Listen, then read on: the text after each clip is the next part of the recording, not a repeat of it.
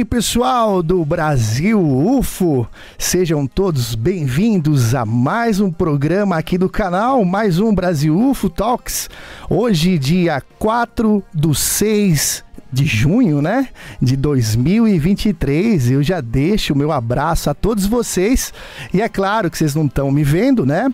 Porque hoje a gente vai começar diferente. Eu gostaria que de apresentar para vocês o Instagram, né, do Brasil UFO onde vocês podem acompanhar algumas, né, alguns materiais que a gente publica.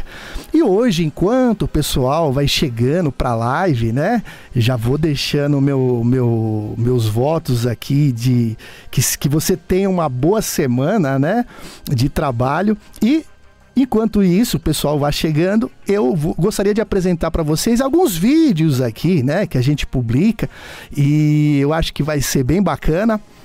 Vamos tentar aqui, né? E depois a gente engaja no papo com os nossos convidados. E vamos lá então, deixa eu tentar abrir aqui então o nosso. Vamos ver se, eu, se, se vai estar disponível aqui, né? Vamos lá, deixa eu abrir o som aqui. O que, que esse, esse, esse objeto no céu aqui parecendo um botijão de gás, hein? Será que é um balão, uma tipo bexiga, né? Isso aqui foi filmado lá nos Estados Unidos. E vamos lá, rapidinho, hein? Isso aqui é tipo um meteoro, algum lixo espacial, né? É bem estranho. Lembrando que esses vídeos aqui é do nossos, dos nossos stories do Brasil UF, que a gente recebe, né? É, no canal. E alguns aqui vêm até sem localização. Então por isso que é, não colocamos aqui na, na descrição, tá? E você que está chegando aí, já desejo que você é, tenha um bom programa, né? um bom final de domingo. E estamos assistindo aqui alguns dos materiais que recebemos durante a semana no canal, tá? Que é isso aí? Também não tem a localização.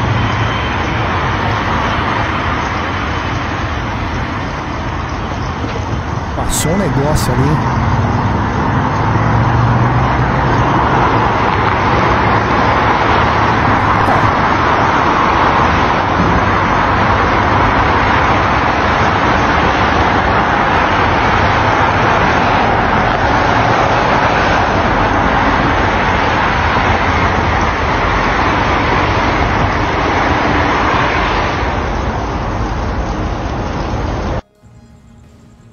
Alguns que estão com o som estralando, né? Esse aqui eu acredito ser lá nos Estados Unidos, do canal do Jaime Malsan, né? Dá para ver as luzes lá de fundo. Esse aqui é impressionante, hein? Dia 8 do 2 de 23, lá nos Estados Unidos. Dá para ver que esse objeto ele muda de, de formato, né? E, e, o cara conseguiu estabilizar bem, né? Não sei se ele tá com celular ou se ele tá com com alguma câmera que consegue dar um zoom melhor, né? Vamos ver um zoom digital aqui, ó. Será que é eu não, não, não tá com características de, de computação gráfica, mas deixa a sua opinião aí também é, sobre o que você acha. Lembrando que também você pode assistir é, esses vídeos lá no Instagram do, do Brasil UFO, tá bom? Só essa aberturinha que ele dá aqui que é meio estranha, né? Vamos ver qual que é o próximo aqui. Vamos lá. Este objeto que flota sobre un cerro fue captado por un grupo de videoaficionados. La difusión de estas imágenes causaron gran conmoción, donde comenzaron a notar que aquella mancha flotante lucía como una persona encorvada que vestía. Lá no, no México eles chamam de la, bru, la bruja, né? a bruxa, né? Que dizem que aparece alguns objetos em formatos é, bem peculiares, parecendo com uma bruxa sentada na vassoura, né? Então é bem estranho também. Com capucha puntiaguda.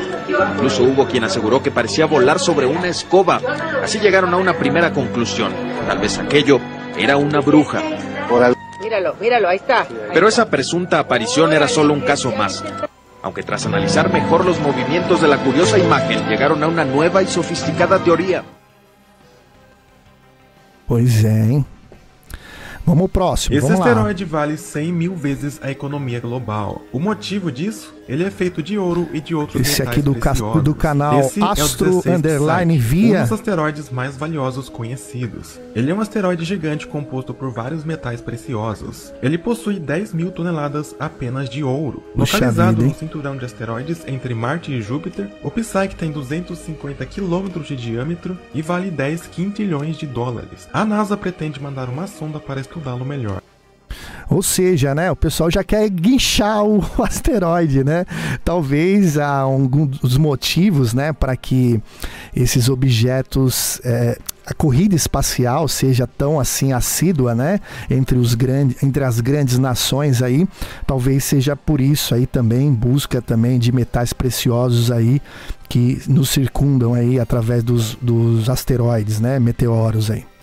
Okay, so here I am out here in September, and as you can see, there's obviously a really very clear planet that is right. É, isso aqui é bem curioso que mostra a, a, o Sol ali, né? A gente consegue é, ver um objeto. Não sei se pode ser algum lens flare, né? É, ou seja, ali na lente do celular, uma cópia do Sol, né? É, lembrando que o celular tem várias, várias é, formado com, a lente é formado com vários vidros, né? E pode ser um lens flare, né? Aí o pessoal vai falar da Lua, mas ela vai mencionar que a Lua está ao lado ali, né? right north of the sun. And wow, I would love to say it was the moon, but since the moon happens to be right here on the opposite side, there's no way it is. And since we all have been taught in school that Mercury and Venus do not show up, oh, just look at that planet just beaming and shining right now. Somebody tell me what it is. Thank you. E aí, alguém diz pra ela o que, que é isso aí, hein? E esse aqui, hein? Esse aqui é impressionante, hein? Esse aqui, ó, é, é, tem a característica, né? Bem marcante, né? Lembrando que ele tá com um zoom bem fechado, mas a gente percebe que a coloração dele é uma coloração diferenciada de todos os outros que a gente é, conseguiu ver, né? Até agora, né? E pra mim, esse aqui é, é quente. Lembrando que a pessoa está segurando ali o celular com a mão, né? Então ela tem esses movimentos. Não é o objeto que está se movimentando, mas sim a mão da pessoa que está segurando a câmera, o celular, né? Que, que vocês acham? Quente ou não? Apagou. Isso aqui é curioso, né? É, por todo mundo a gente percebe é, que está acontecendo alguma coisa que algumas nuvens, né? Elas têm apresentado um formato diferente, né? E eu quero saber de você, se você já conseguiu ver alguma nuvem assim, registra e manda aqui pra gente discutir, né? Ó, vamos ver, dá pra ver até o avião ali, né? Olhem isso aqui. Vamos ver essa aqui, ó. E tem a mesma característica, né? Olha isso. Ó, essa tá enfileirada, hein? Estranho, né?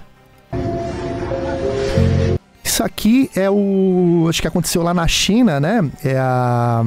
Agora fugiu o nome. É a nuvem lenticular, né? É, mas chama atenção, né? Chama atenção, né? Pra gente ver isso aqui, que é uma coisa não tão comum, né? Tem uma explicação científica para isso, mas tenho certeza que se você vê uma dessa aqui, vai, você vai parar o carro para tirar uma foto, né? Bem legal.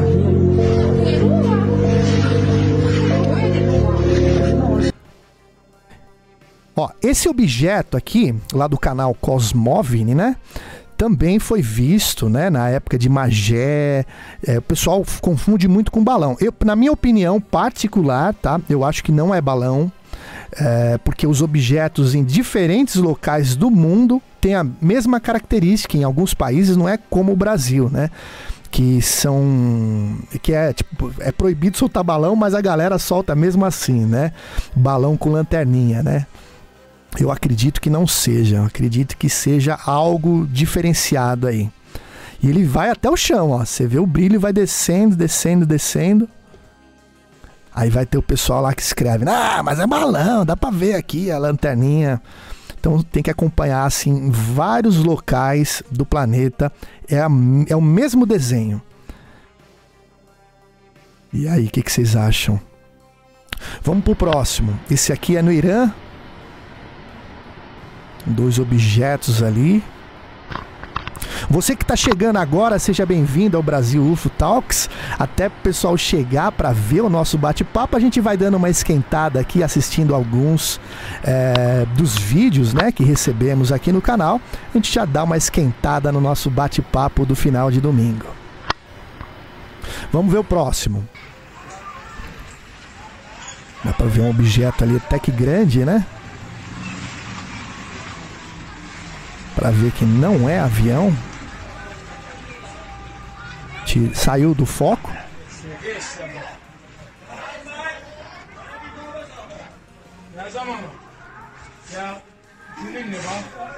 Eu não sei nem que língua que eles estão falando, hein? Me ajuda aí. Isso aqui sem foco. Vamos lá, vamos no outro aqui, ó. Isso aqui é na França, hein? On May 22nd, 2009, a UAP um was captured on camera by two witnesses. Pedro Hernandez, and Alfredo Carrillo, a rotating UFO emitting a plethora of smaller spheres into the Mexican sky. After the release of these spheres, the UAP's rotation pace decreased. E essa imagem aqui, os objetos ficam voando em volta dele depois, né? É, esses objetos aqui, eles foram filmados por diferentes pessoas, tá? De diferentes ângulos, né? Então dá para a gente verificar e confirmar a, que é real, né, esse objeto.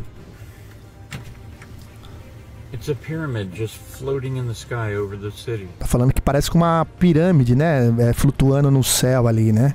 Ah, mudando de formato. Mas que ele vai fechando agora, ó. Balão, lembrando que balão não muda de formato, hein? don't you go away. Where are you going?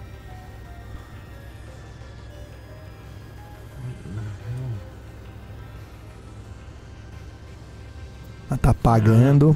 Vai apagar. Vamos lá, vamos lá. Go somewhere else. Olha esse fenômeno aqui, né? Provavelmente é algo climático, né?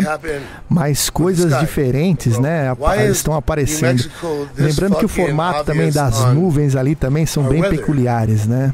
You can, you can either have a sunny day or a fucking cloudy day. Olha isso. But why? Why is it obvious? And what the fuck is going on, bro? This is weird. Loucura, hein? E essa nuvem aqui, hein? Like that is the craziest shit I've ever seen in my life, bro. It's like it's so cool. Pode também, né? Com certeza pode ser uma nuvem lenticular também, né? Mas que que chama atenção, chama, né? Porque as nuvens elas são assim, parecendo algodão e tem uma ali num formato diferenciado, parece linhas é, mais retas, mais def definidas, né? É fuck is this thing? Esse aí é em formato de charuto, hein? What the fuck is that thing? Lá do canal UFO Underline Life Underline. Sumiu. Vamos lá. Olha essa, esse objeto aqui que sai ali do Popocatépetl, lá no México, né? Dá para ver que sai um objeto bem luminoso ali, né? É, é, parece flutuando ali. Não acredito ser uma, um vapor de fumaça, mas quem puder ajudar e também deixa a opinião também para a gente saber.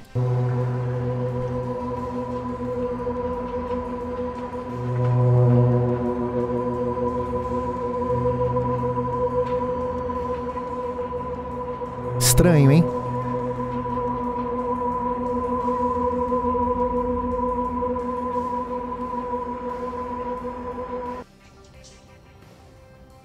algum lixo espacial, algum meteoro. O estranho é que deixou um, uma cauda muito grande lá. Aconteceu no Mississippi, lá nos Estados Unidos, né? Mas o que deixa assim a gente impressionado é o tamanho da cauda, né? Normalmente a cauda é mais curta e esse veio riscando o céu literalmente, né? Pois é. May 30, 2023. Location at Clarksville, Mississippi. É isso aí. Vamos ver outro, vamos lá. Esse objeto aqui dá pra ver ele um pouco distante, né? Ele branco e depois ele desce até a, as árvores ali, né? Deixa eu ver se é esse mesmo que desce. Aparentemente tem três luzes.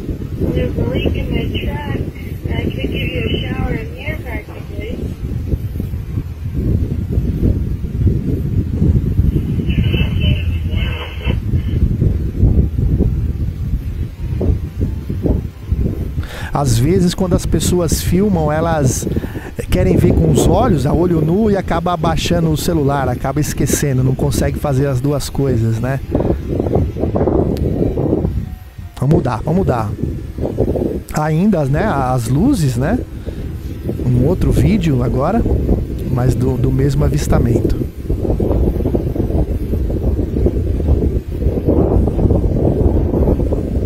Mudar. Tá passando do lado de Júpiter lá. Olha lá, passou quase em frente, viu agora? Não. Pô, só ele tá mandando a luz, mano. Do cacete, hein? negócio passando ali, ele, ele provavelmente ele tá com o, o programa ali, né? Que, que, que consegue eh, analisar ah, o céu, ver, né? né aqui, mais ou menos. O mesmo vídeo ainda, mesmo avistamento ainda. Fio. Agora ficou, pegou bem ele. Então, é... pode ser talvez a estação espacial agora, ali. Agora ficou fartão, né? Olha que louco. Mas eu acho que não estaria tão forte assim. Esse é impressionante que aparece é, lá em Alta, apareceu, né? Lá em Altazes, é, Manaus, um tipo um balão parado, né? No, no, no céu. Infelizmente o vídeo é curto. Esse vídeo foi mandado lá pro canal da Carol é, Carol Capelo, né? Ca, Cap, Capelo? Capel, né? Capelo não, Capelo. E, e dá pra ver, só que o vídeo é muito curto, né? Vamos ver em detalhe o objeto.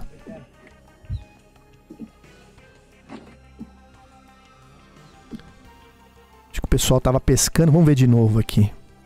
O pessoal acha que parece estar tá na beira do rio ou num barco, né? O que você faria, hein? Olha o objeto aí, hein? Não dá pra falar que é balão, que o negócio tá muito baixo, né? Muito próximo ali, né? Não. Esse objeto aqui já é um vídeo também um pouco mais antigo, né? Mas o pessoal continua mandando, então. É, eu acredito que esse balão é, ali com o, o sol refletindo nele, o pôr do sol refletindo nele, deve ser aquele balão do Google, né? Porra, é isso, hein? Se você colocar. Não, drone não? É não na altura dessa. Tá vendo? Vai acabar é o mundo aí, viu? Vai acabar é o mundo, hein? Piscadeira danada. Tem uma luzinha piscando. Se você colocar aí balão do Google, balão atmosférico, balão para tirar foto, né? Do, que negócio estranho aí. Dos mapas do planeta aí. É, parece, parece muito com esse objeto aqui. André, vem olhar, André. Vamos ver outro aqui. Aqui na Inglaterra. Para você que está chegando agora, a gente está exibindo alguns vídeos, né? Para dar uma esquentada no nosso papo aqui. E boa noite a todos vocês que, que, que acompanham aqui o canal. E vamos ter um papo bem legal hoje aqui. Então, para esquentar, a gente já está falando aqui desses objetos, né? Será que são apenas objetos da criação humana ou tem outra coisa chegando por aqui, né? Alguns fogem do nosso entendimento físico, né? Da nossa física, né? Olha lá. Opa. Ó. Oh my god.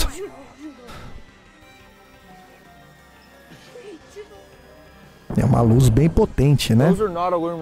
Isso aqui é publicado pelo Jeremy Corbell. And nobody shoots in a five gun section. cinco luzes, né? Não dá para saber se é um objeto que tem as luzes ao redor. Aparentemente, talvez criação deles mesmo, né? Ali. Vamos ver aqui os objetos. Lá dá para ver certinho as luzes, né? Talvez ali dá para ver um objeto mais escuro que o céu ali, né? Esse aqui eu acredito ser um balão. Lá em Medellín também, é igual aqui no Brasil, tem muito balão e tem uns balões em formatos assim bem peculiares, né? Dito ser um balão. Mas ele tá meio girando, né, ó. Aí um balão a gente consegue explicar melhor, né?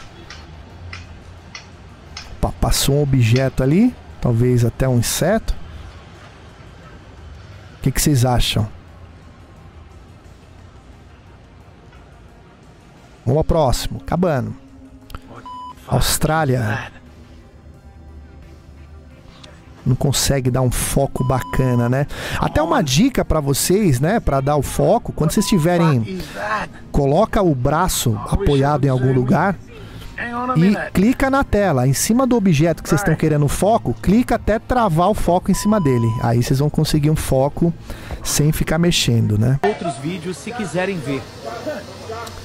Esse objeto aqui foi visto também no Brasil. Algumas pessoas mandaram, eu não consegui publicar todos. certeza que não é, mano. Olha lá, o pessoal vai conversar, baixa o celular. Ele faz Olha lá, o pessoal decifrando.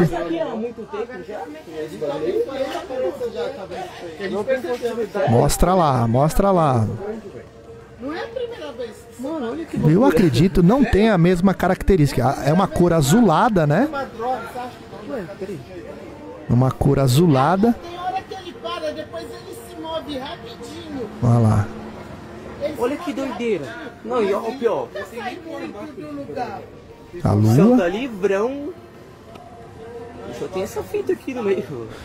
é, isso aqui é objeto, ó. Esse é o objeto.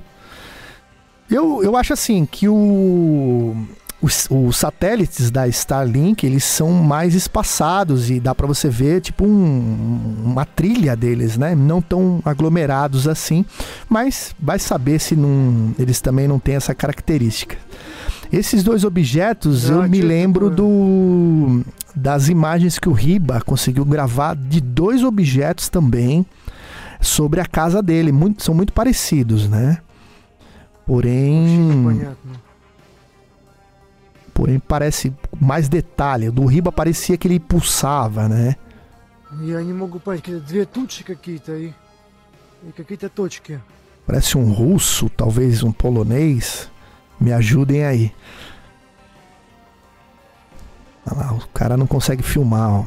Да, я же говорю, точки какие-то. Olha lá, tem uns objetos passando Понимаю. perto dele, ó. Странно, что это такое? Takuya acho que é russo, né? Ô Lilian, me ajuda aí. O que, que ele tá falando?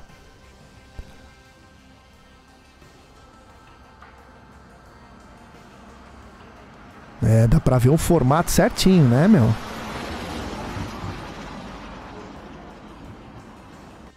Tarde, Setinha. Tá bom, você, Setinha? O disco voador que ele apareceu a, três, a terceira vez que eu vejo ele de dia. Sempre vendo muito de noite. O Didi falou que era mentira. Eu não tenho o telefone desse, eu tinha mandado pra ele, que era mentira minha. Agora firmou ele. Eu vi, o Vandinho Soutinho vi. Ó, a gente dá pra, dá pra ver esse objeto que esse senhor tá falando. É, eu só vou ter que confirmar depois o local. É, porque eu não vou me lembrar agora, mas durante o programa eu confirmo e falo para vocês. Aquela aquela parte branca ali, ó, parece que tá levantando voo no meio do pasto ali, ó. E ele tá mandou um áudio mandou o vídeo depois mandou o áudio explicando, né? Viu? O Vandim Pierre viu, o Cabelo, o Luciano, o Simar, tudo viu de dia. Firmou ele, começou a ter beirando no chão. Começou a encostar no chão de Baracé, beirando o cordinho de lá, levantou outra vez e pegou, virou um risco contra o vento. Não foi a favor do vento, não. O vento tava para baixo. Ele, Mandou para cinco lá da Serra, lá do São Roque, foi com tudo. No instantinho viu o risco do robô. Agora viu ele, bem visto. Ele, tem hora que ele fica lento, ele para no ar, é devagarzinho. Didi vem cá, não mostra pra ele, para os turistas que moram comigo não acreditavam, que era mentira, vir cá que eu mostro pra ele de dia. Agora firmou ele.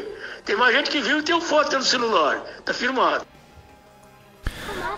Com certeza ele deve ter é, imagens, né, de mais, é, de mais próximas, né, desse objeto. Hoje vou tentar contato com ele e depois eu trago aqui para vocês. Vamos ver esse aqui de cutia que a gente recebeu. Também impressiona. Ah, ah, o vídeo, o celular não consegue pegar tanto, mas depois na foto vocês vão, vão poder verificar ah, o formato peculiar desse objeto. Mãe, aumenta o zoom. Não é drone, não, não pisca nenhuma luzinha. vou ver com a moça. Não. Marina!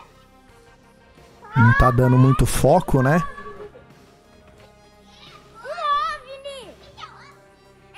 O que, que é OVNI? Ah, passou o objeto ali, veloz.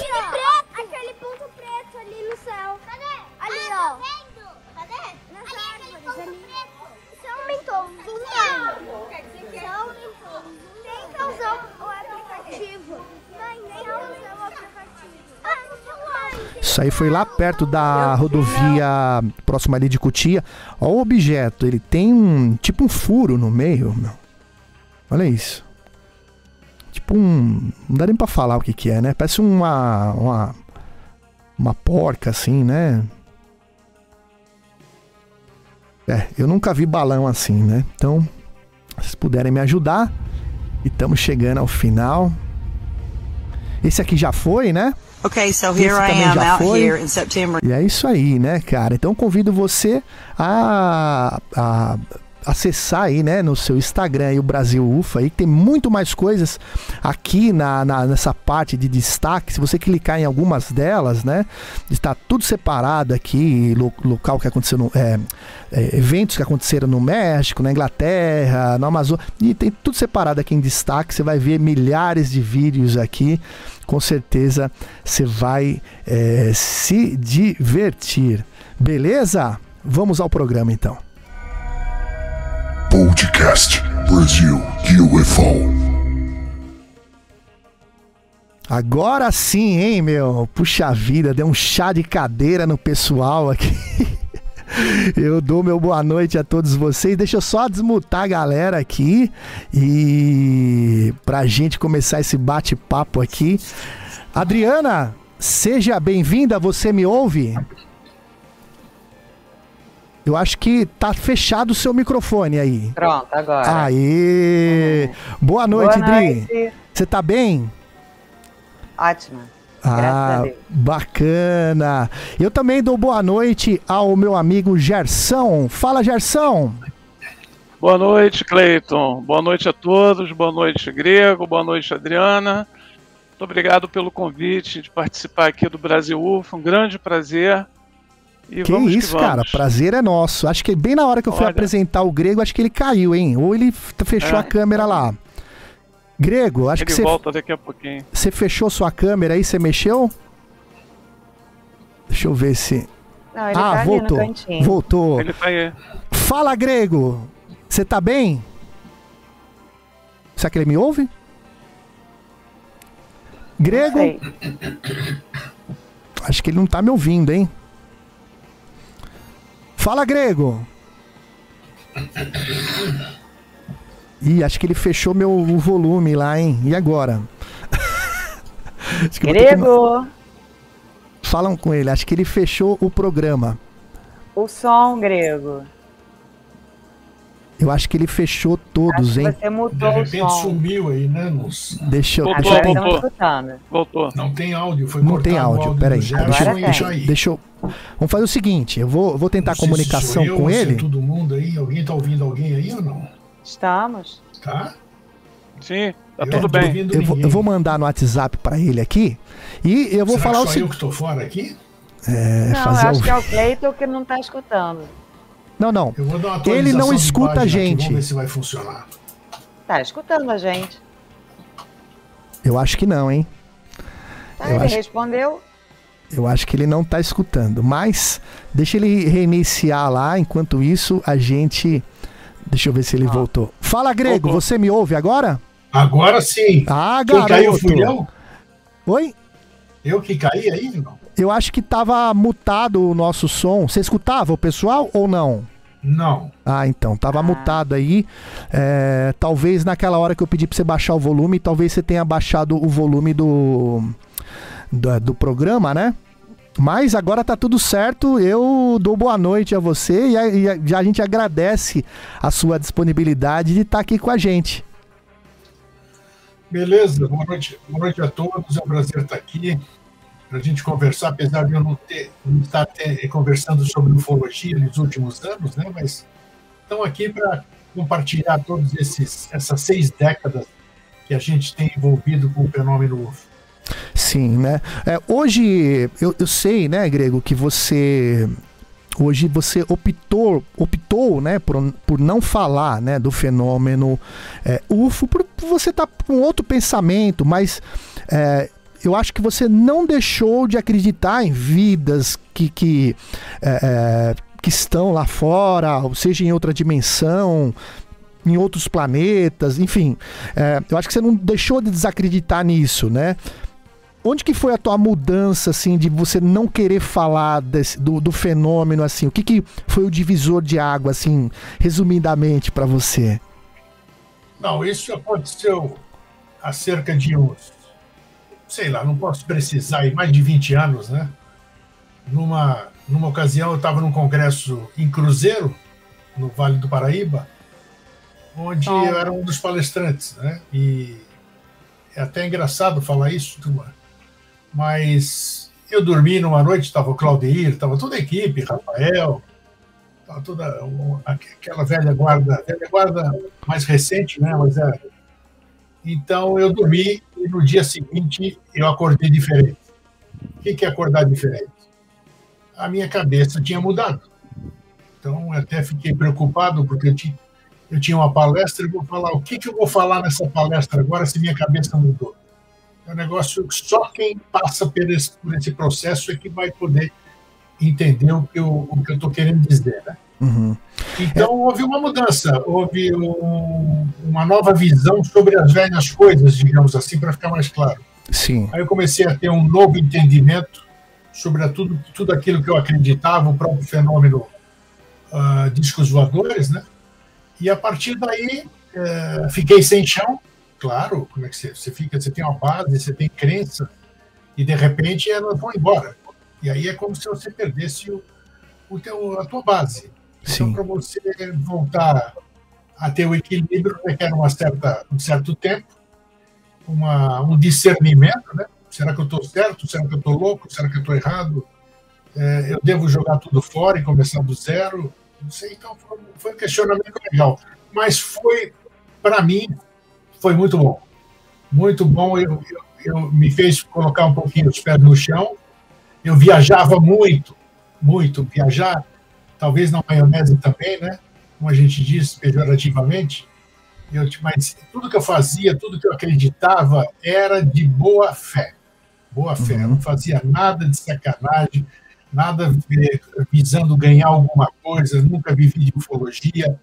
É, então, foi um processo interessante. E, para mim, foi um processo para melhor.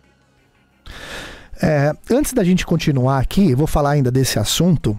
Vou pedir para Adriana, para o Gerson e para o Grego, se vocês quiserem, aquilo que eu pedi para vocês baixarem o som para não ouvir dobrado, como o Grego ele está é, sem fone, é, eu vou precisar às vezes mutar o som do programa para não realimentar com a voz do Grego. Então, se vocês puderem voltar o som de cada um, ou pelo menos Adriano e o Gerson, na hora, só na hora do Grego, porque é, mesmo vocês ouvindo dobrado, eu vou dar um mute aqui no programa, só para não. Aqui no programa não ouve dobrado, mas para vocês aí, é, às vezes eu precisar, na hora que o grego estiver falando, para o áudio dele melhorar, eu dou uma mutada aqui para ele não ouvir dobrado lá. É, é, se vocês entenderam aí, levanta um joinha aí, tá bom? Ok? Então, beleza. É, o Grego, até assim, é, até para emendar esse papo, né, que você tá, tá falando que essa palestra foi muito importante para você, é, que te fez mudar, né? Você dava uma viajada assim tal.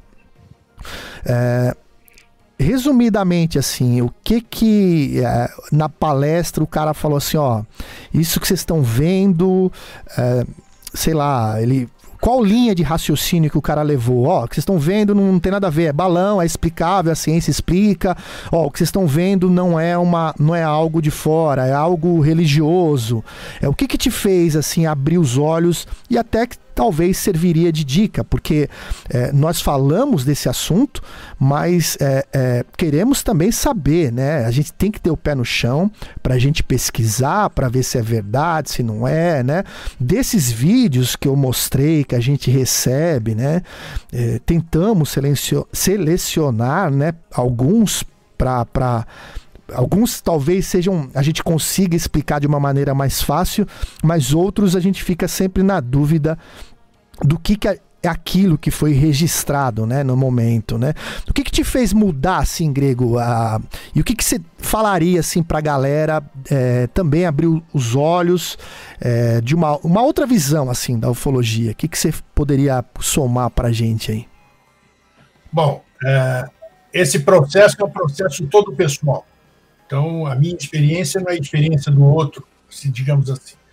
É, Para a gente falar é, sobre, sobre o que, por exemplo, foi, foi passado uma 20 vídeos, 30 vídeos aqui. Para mim, hoje, hoje, o que eu vi não significa absolutamente nada.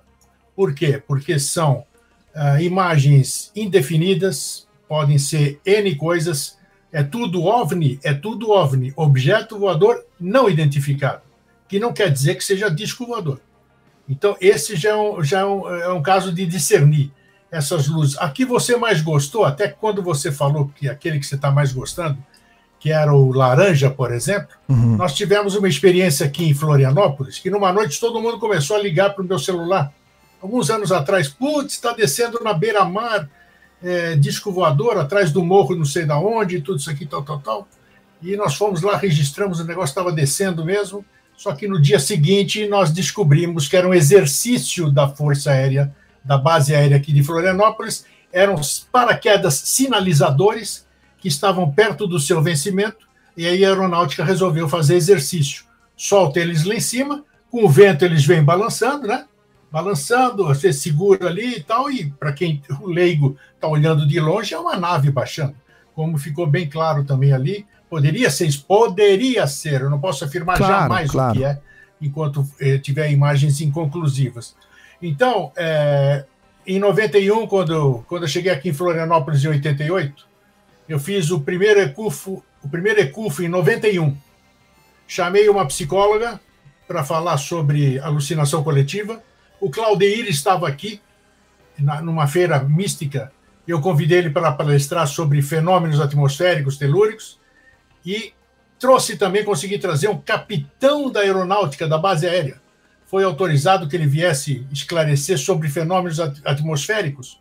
Então foi, foi um evento muito legal, um evento que marcou época aqui, porque a gente quis mostrar para todo mundo que para você olhar para o céu, você tem que saber discernir aquilo que você está vendo. Se você não souber discernir um satélite, um avião, um, um, um balão meteorológico, um fenômeno atmosférico, isso aqui, você não tem condição nem de postular ser um, um, um fólatro, um fólogo, seja lá o que for, como é a gente pode definir. Você tem que saber olhar para cima. E eu sempre disse, o bom ufólogo, o bom ufólogo é aquele que elimina todas as possibilidades antes de dizer era um objeto voador que eu não identifiquei. Esse sim. Porque hoje a gente olha para cima, ou um disco voador, olha o Starlink. Starlink são centenas de discos voadores foram vistos aqui lá, então as pessoas hoje continuam da mesma forma, hoje com vigílias virtuais, nunca vi disso, né? vigília virtual hoje. Né? Antes a gente ia a campo, só hoje, se você for a campo, você é assaltado. Então tá difícil a coisa. Então você tem que ter primeiro discernimento. Ufologia séria, ufologia séria é aquela que elimina todas as possibilidades até chegar numa coisa que é inconclusiva. O que são esses objetos? Não faço a menor ideia. Eu achava que eu sabia, mas eu não sei nada. Eu sei que eles são reais. Eu vi objetos, não luzinhas. Luzinhas eu já vi um monte também. Podia ser disco voador, podia ser qualquer coisa. mas eu já vi disco voador mesmo. Então, disco voador existe? Sim. Falo de boca cheia, sim. Por que, que eu falo? Porque eu vi. Testemunhas que estavam comigo viram também. Então, ou estava todo mundo louco e a gente não vai, como é que se diz? Não vai assumir uma coisa que é motivo de, de riso, de tiração de sarro. Então, o fenômeno existe. Resta saber, para nós aqui que gostamos de ufologia, eu continuo ativo na ufologia, só que de bastidores. Uhum. Bastidores, com os colegas antigos, aqueles que, que remanescentes, eh, remanescentes da ufologia, né? A maioria dos amigos aí foi embora, o tempo levou eles, né? Mas a gente faz uma ufologia pé no chão, totalmente pé no chão. E até hoje, quer saber, fala que não chegamos a absolutamente conclusão alguma. Nós não podemos afirmar absolutamente nada além de que o fenômeno é real. Sim. Eu também acho, concordo com você, é, você está totalmente certo, né? E esse lado, né, que você que você foi, né, é, essa, essa, mudança que você teve, né? A outra vez que você veio aqui, você conversou comigo e com o Riba, a gente ainda não era, não era imagens, né? E eu lembro que a gente é, conversou que você tinha feito um tipo um galpão, uma loja, né? Sobre Foi. UFO, em, em, acho que Florianópolis mesmo, né? Eu colei no vidro. Você colou, né? Você colou, veio televisão, veio um monte de coisa lá, né? E depois você, você mudou de ideia e, e mudou tudo aquilo, né? Não, não foi assim. Deixa, deixa eu contar certo isso aí. Conta aí.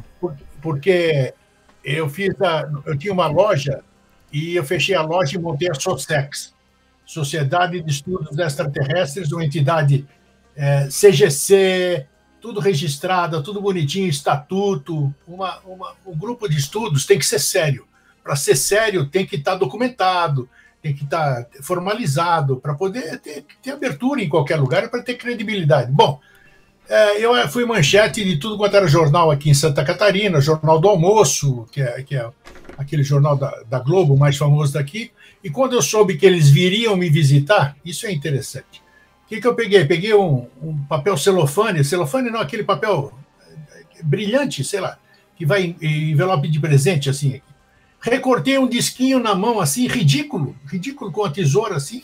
Eu tinha um baita de um vidro sete, me sete metros de frente da minha loja, um ET, Sociedade de Estudos Extraterrestres, na uma das principais avenidas de, de São José, que é a cidade vizinha Santa Catarina. É claro que atraiu a atenção de todo mundo. Então, o dia que a RBS foi, que era a Rede Brasil Sul, é, eu colei no vidro, pequenininho, não tinha 5 centímetros, colei no vidro e falei para o cinegrafista da Globo que veio ali, da, da representante. Mexe a sua câmera e vamos fazer esse disco voador voar. E realmente estava preso aquele negocinho no meu vidro transparente. Ele, com a filmadora dele, movimentava a câmera. Na frente tinha o céu. E ele começou, aquele troço voou. Foi uma maravilha, pô. Foi um troço. Se a gente não falasse que era, que era trambique, sabe, todo mundo ia acreditar nisso aí. Então, a pessoa tem que saber. Hoje, isso que você mostrou hoje aqui é, foi, foi maravilhoso. E eu sinto saudade de uns 20 anos atrás, quando a gente tinha alguns programas. Hoje não tem mais isso. É incrível, a tecnologia aumentou e não, nós não temos.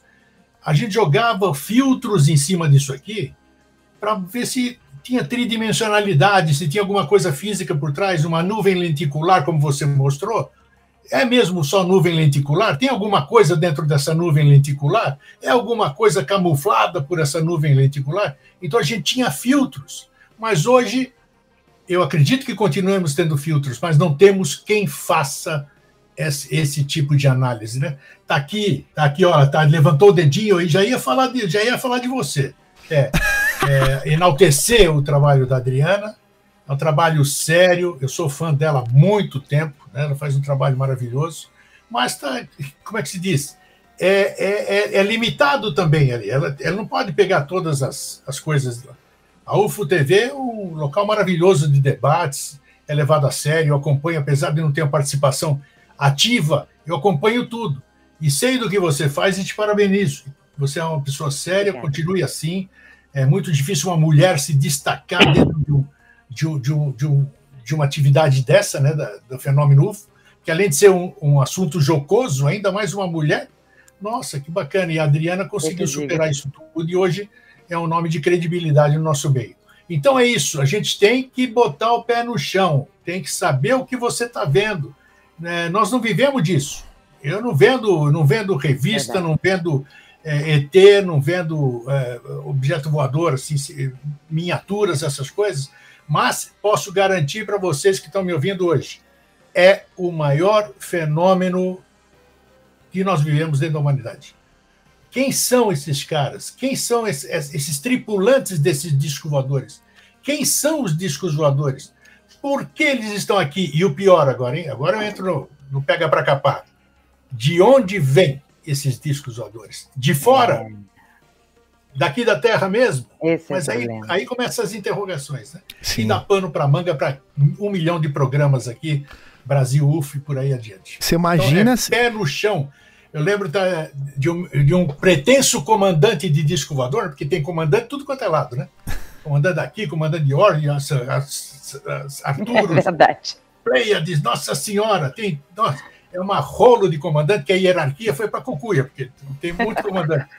um deles teria dito uma frase, não interessa se ele era ou não era, e que eu acho que é o, é, é, é o é, como é que se diz? É aquilo que o, a gente deve seguir a risca, né? Ele disse assim: pés no chão, olhos no horizonte e mente nas estrelas. Se você pegar essa frase, alegadamente de um comandante, de um pretenso comandante de um disco voador, e você perceber o que está que querendo dizer, os pés no chão, você manter os pés no chão, que é tudo isso que a gente falou, eliminar qualquer outra possibilidade antes de você afirmar alguma coisa. Olhos no horizonte, você tem que olhar muito além daquilo que você consegue enxergar, você tem que ir além, tem que superar aquilo que você acha que é o teu limite, e a mente nas estrelas, uma mente aberta, uma mente holística, uma mente sem viseira. Sem viseira, porque quando você cria conceitos e não pode ser além disso, pronto, você se limitou, você não vai para lugar nenhum. Então, é isso aí. Hoje, hoje eu sou um chatão, por isso que eu evito estar tá, tá, tá participando de algumas coisas, porque eu não falo o, o que as coisas que as pessoas gostam gostariam de ouvir, né? Eu sou mais pé no chão. Hoje o meu ceticismo ele é sadio hoje, porque ele, ele exige provas daquilo que é falado, daquilo que aparece, daquelas coisas ali. Então, é, eu acho que é, é aí que você busca a verdade. Buscar a verdade é buscar provas, provas. E provas nós temos de monte aí, basta buscá-las. Eu acho que você não não está fazendo o papel do chato não. Eu acho que as pessoas que hoje falam de ufologia, que são há menos tempo mais jovens que você, né? É, essas pessoas elas têm que é, aprender, né? Da mesma forma que a gente tem que aprender a respeitar os nossos pais e por aí vai, né? É, a gente tem que levar esse legado. E as pessoas elas têm o direito de mudar de ideia também, né? Então, é, se você já viveu isso, e hoje você conseguiu ter um programa que você consiga falar de assuntos que é, às vezes eu tenho que voltar, Grego, o que, você, o que você fala lá na. Você e o Jorge, né? Quando você fazia o programa com o Jorge, eu tinha que voltar um pouco, porque eu perdi o raciocínio. O raciocínio era tão denso que vocês, que vocês faziam no programa que é, é, se a gente for falar, por exemplo que nesse exemplo que você falou aí dos objetos, quem que são esses objetos? Será que os objetos que parecem com a nossa física, ou seja, feitos de metal, é que brilham ali, é, como se fosse uma a luz do sol batendo na lataria, talvez sejam pessoas aqui do nosso sistema solar, criação humana. Agora quando você vê um negócio que que tem um formato, que é feito de luz, que sai do vulcão, aí você, não, você começa a, a questionar, né? E é, são, é, é essa experiência que você é, traz para a ufologia, mesmo você não falando de ufologia, temos que dar valor para os que começaram. Né? Eu sempre, sempre tem que beber na fonte ali, né? Com certeza você bebeu na fonte também, né? Quando você começou, você tinha uma pessoa que você espelhava para poder falar, né? Então, com certeza, hoje os mais jovens têm que também fazer isso aí. Ver o porquê que mudou o pensamento, né? Porque hoje, hoje hoje com o marco da internet, né? Todo mundo sabe tudo, né? Todo mundo ali sabe tudo. Ah, não, isso aí é tal coisa, isso é tal coisa. Tem coisas que são mais fáceis de explicar, mas tem coisas que, que nem os técnicos, né? Assim como eu quero abordar também, até para colocar a Adriana na conversa. Dri, você conseguiu é, assistir a a, a live lá que a NASA fez, o que, que você tirou de conclusão disso aí? Queria que você falasse um pouquinho. Eu tenho a notícia aqui, né, para falar da, da, do que foi falado lá, que eles realmente afirmaram que tem esses objetos, mas que não chegaram a conclusão nenhuma. Ou seja, eles estão igual, tão igual a gente, ou, claro, mais provável que eles escondem ainda, né? Mas pelo menos já deram um próximo passo que é um passo que talvez já remete que algo está por vir diferenciado do passado, né? Fala aí, Dri. Oi, gente, boa noite. Mais uma vez, agora muito obrigada por estar aqui. Que isso? É, Gerson e Grego. Poxa, Grego, estou ainda emocionada pelas suas palavras. Muito obrigada pela consideração, porque a gente já se conhece há tantos anos, né? Essa é a primeira vez que a gente está batendo um papo aqui diretamente. E até já conversamos, já tivemos vários é, enquetes nesse meio tempo aí. Bom, é, para mim é uma honra estar aqui. E a única coisa que eu acho que assim é de mais importante da NASA, eu acho que pelo menos eles, eles colocaram que não é uma coisa fora do normal para eles. O que acontece? Eu trabalho com a, as imagens da NASA, então eu sei o que eles já fizeram e fazem, tá? Então dizer que eles estão ali inocentes, dizendo ah, nós não escondemos nada, não é bem assim, né? É, tá bom. Uma coisa que eu aprendi na marra, é, as imagens, tudo tá lá. Só que eles fazem de um jeito que às vezes ninguém encontra. Só quem encontra é quem está sendo dirigido, ou seja, é, são os cientistas, porque o que eles fazem lá em cima é para algum objetivo. Então, quem vai receber esse objetivo recebe esse link, recebe essa imagem, recebe a informação necessária. Nós, pobres mortais, ficamos só tentando. A gente de vez em quando dá sorte de encontrar. Eu estou conseguindo meio que descobrir, assim, descobrir não, é aprender a metodologia que eles utilizam para justamente achar alguma coisa pertinente à situação. E, no caso da, dessa, dessa divulgação deles agora, assim, é, ficou claro, né? Eles sabem que está lá, que as coisas existem, que eles têm plena é, plenos registros desde 1900 e pouco, porque isso já vem desde o primeiro, primeiro satélite que foi lá para cima, já foi, já foi suficiente para pegar imagens e dados diferentes que eles nunca viram. Então, dizer que eles, é, ah, não escondemos nada, escondem. Só que o escondido deles é diferente. É um escondido para nós, público. O, o povão ainda vai demorar de saber tudo, gente. Vai depender muito da gente tentar é, insistir nessa situação. Porque a gente precisa ter uma certa persistência para conseguir encontrar as coisas. Eles não vão liberar assim fácil. Mas já é um, um grande passo. Outra coisa que eu achei muito interessante, inclusive o astrônomo aqui do Rio, Marcelo De Sico, é, postulou isso, colocou esse comentário, eu até coloquei lá no meu Face, é, pessoal, ele é um dos comentaristas da, da Agência Brasil, tem um blog dele lá também, muito legal. E ele comentou isso e eu fiquei muito feliz. Atualmente você pode comentar é, publicamente sobre os UFOs, sobre os OVNIs, sobre os UAPs agora, né?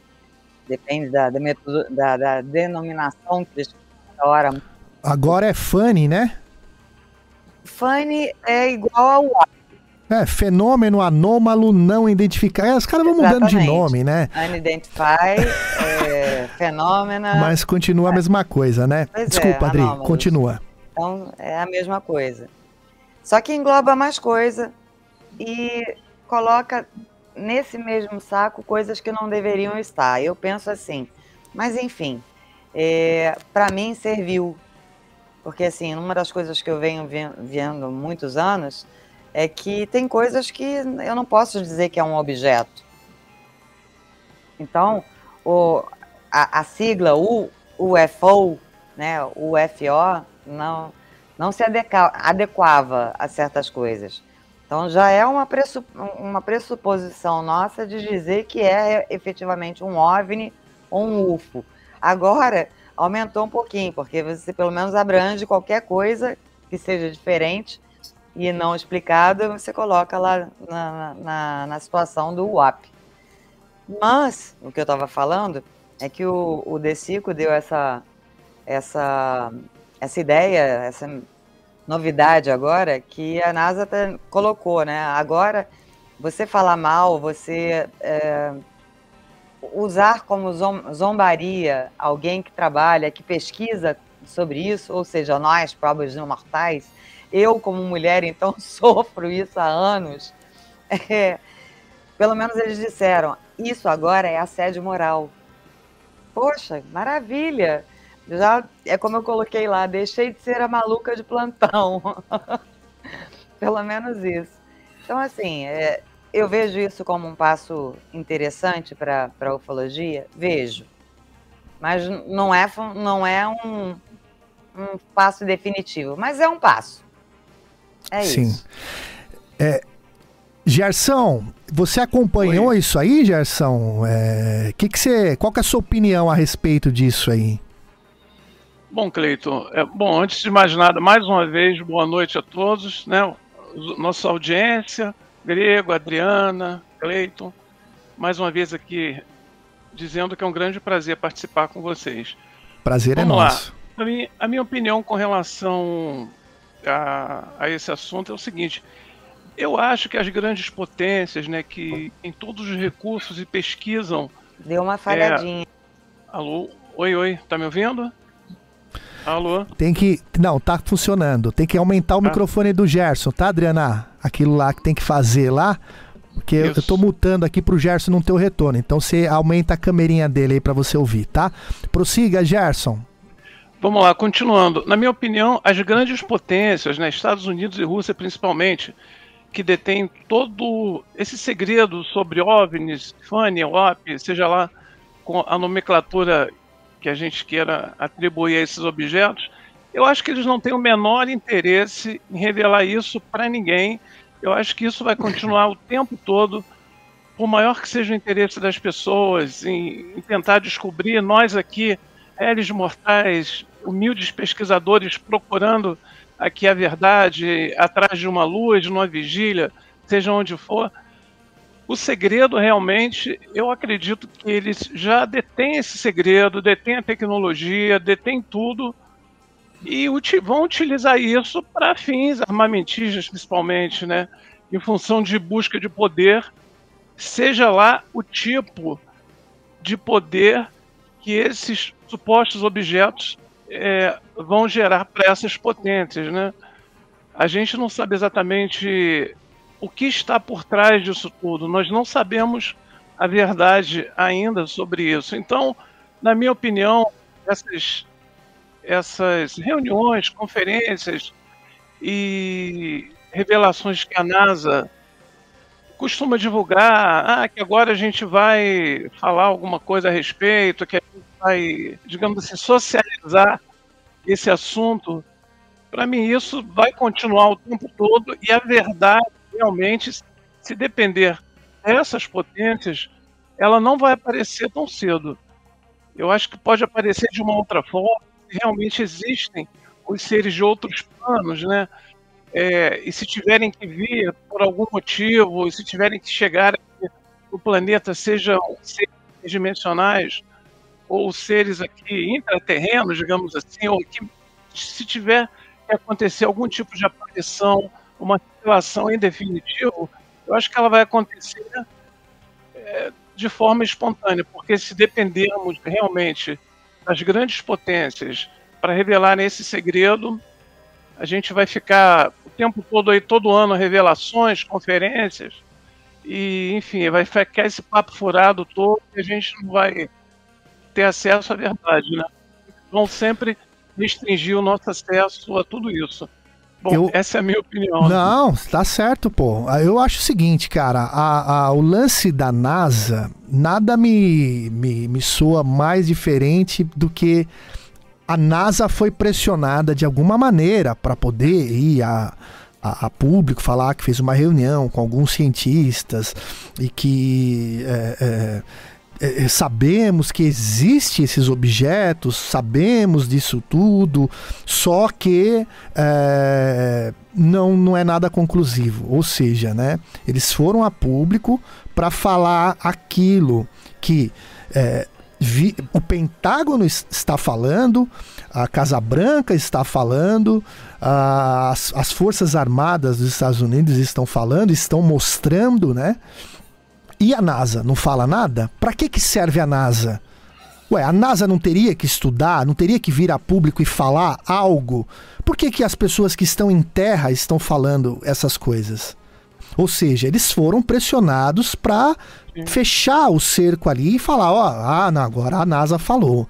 Agora a NASA veio a público e mostrou que, quer dizer, falou para inglês ver, né? Falou daquele jeito, né? É, enfim, eu acho que isso aí também é uma cortina de fumaça, mas eu também queria saber a opinião do Grego. Como é que você viu essa, essa reunião que eles fizeram, o, o Grego?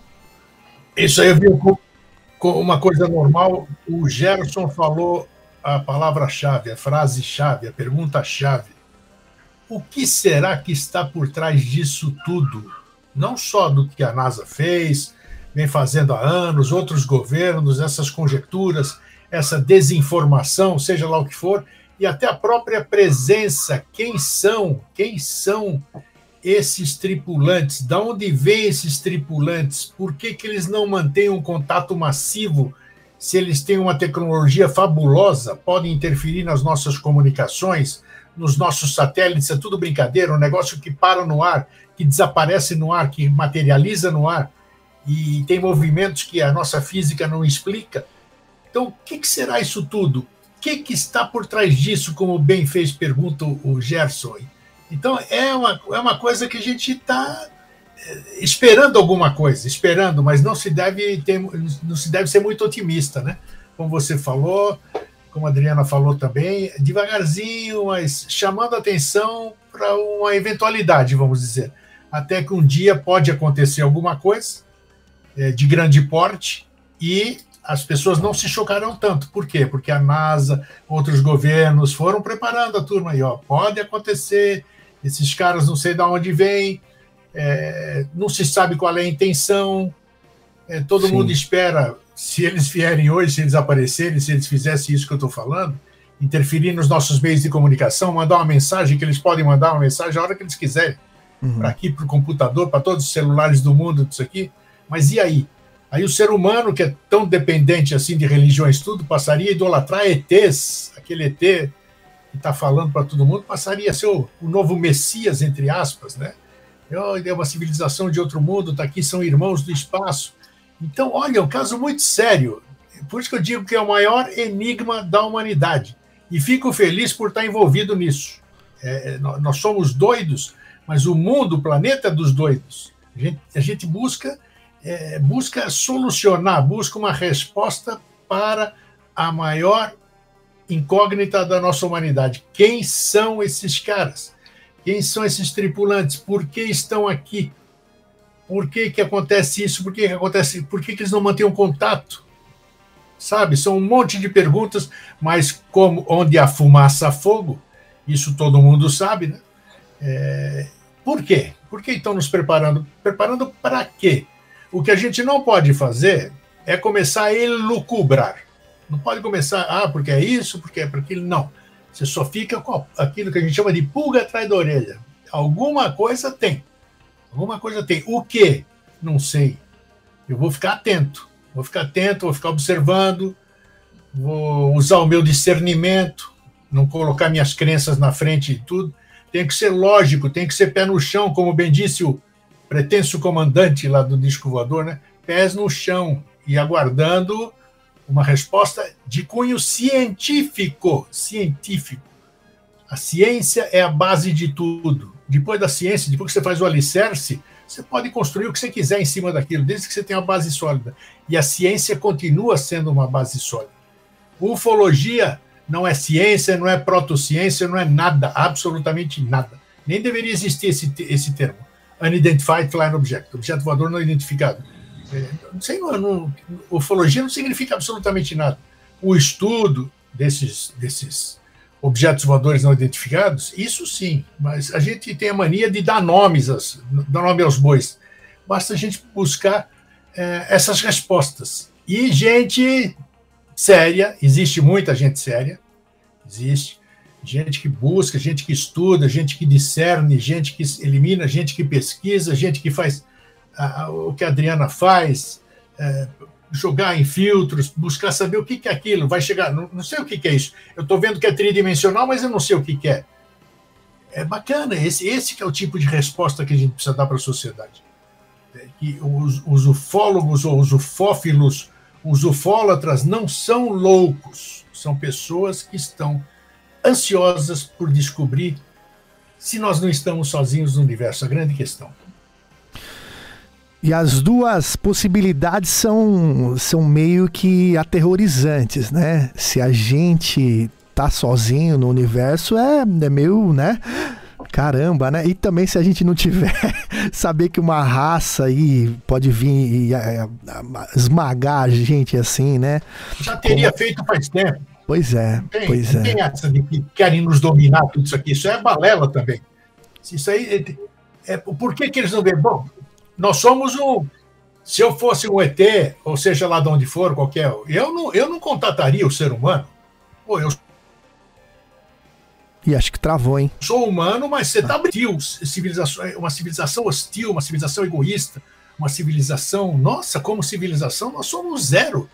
Podem falar o que quiser de mim, da minha opinião, não tô nem aí. É, é isso aí. Zero. A gente percebe. Existem, existe gente boa? Existe. Mas como tem gente ruim? E eu não, jamais faria contato com seres de uma estirpe dessa, dos 8 bilhões, vamos dizer, 6 bilhões aí, se você poderia jogar fora. Porque são pessoas que estão envolvidas pelo sistema, pela eletrônica, por essas porcaria que a gente fica o dia inteiro ligado aqui e tal. Então é. Não, não é fácil, não, não é fácil. É o pé no chão a todo momento. Eu tinha um, eu tinha um professor que ele falava o seguinte, né, que você quer ver a você quer ver o país, você saiba a música que aquele país costuma ouvir, né? Que é a música, a vibração, a, a tudo isso aí é o que vai tornar é, o país melhor, né? É, e hoje, eu estou falando mundialmente, tá? Eu não estou falando só do nosso país, não. Eu tô falando mundialmente. As músicas antigas, né? A qualidade das músicas antigas é, é nossa, é infinitamente superior, é, porque vivia uma outra vibração, o planeta vivia uma outra vi vibração. Hoje Olha o mundo, olha o que a gente costuma ouvir, olha o que os nossos filhos costumam ouvir, né? É uma coisa decadente, não só é, musicalmente, eu tô falando isso porque eu, eu, eu sou formado em música, né?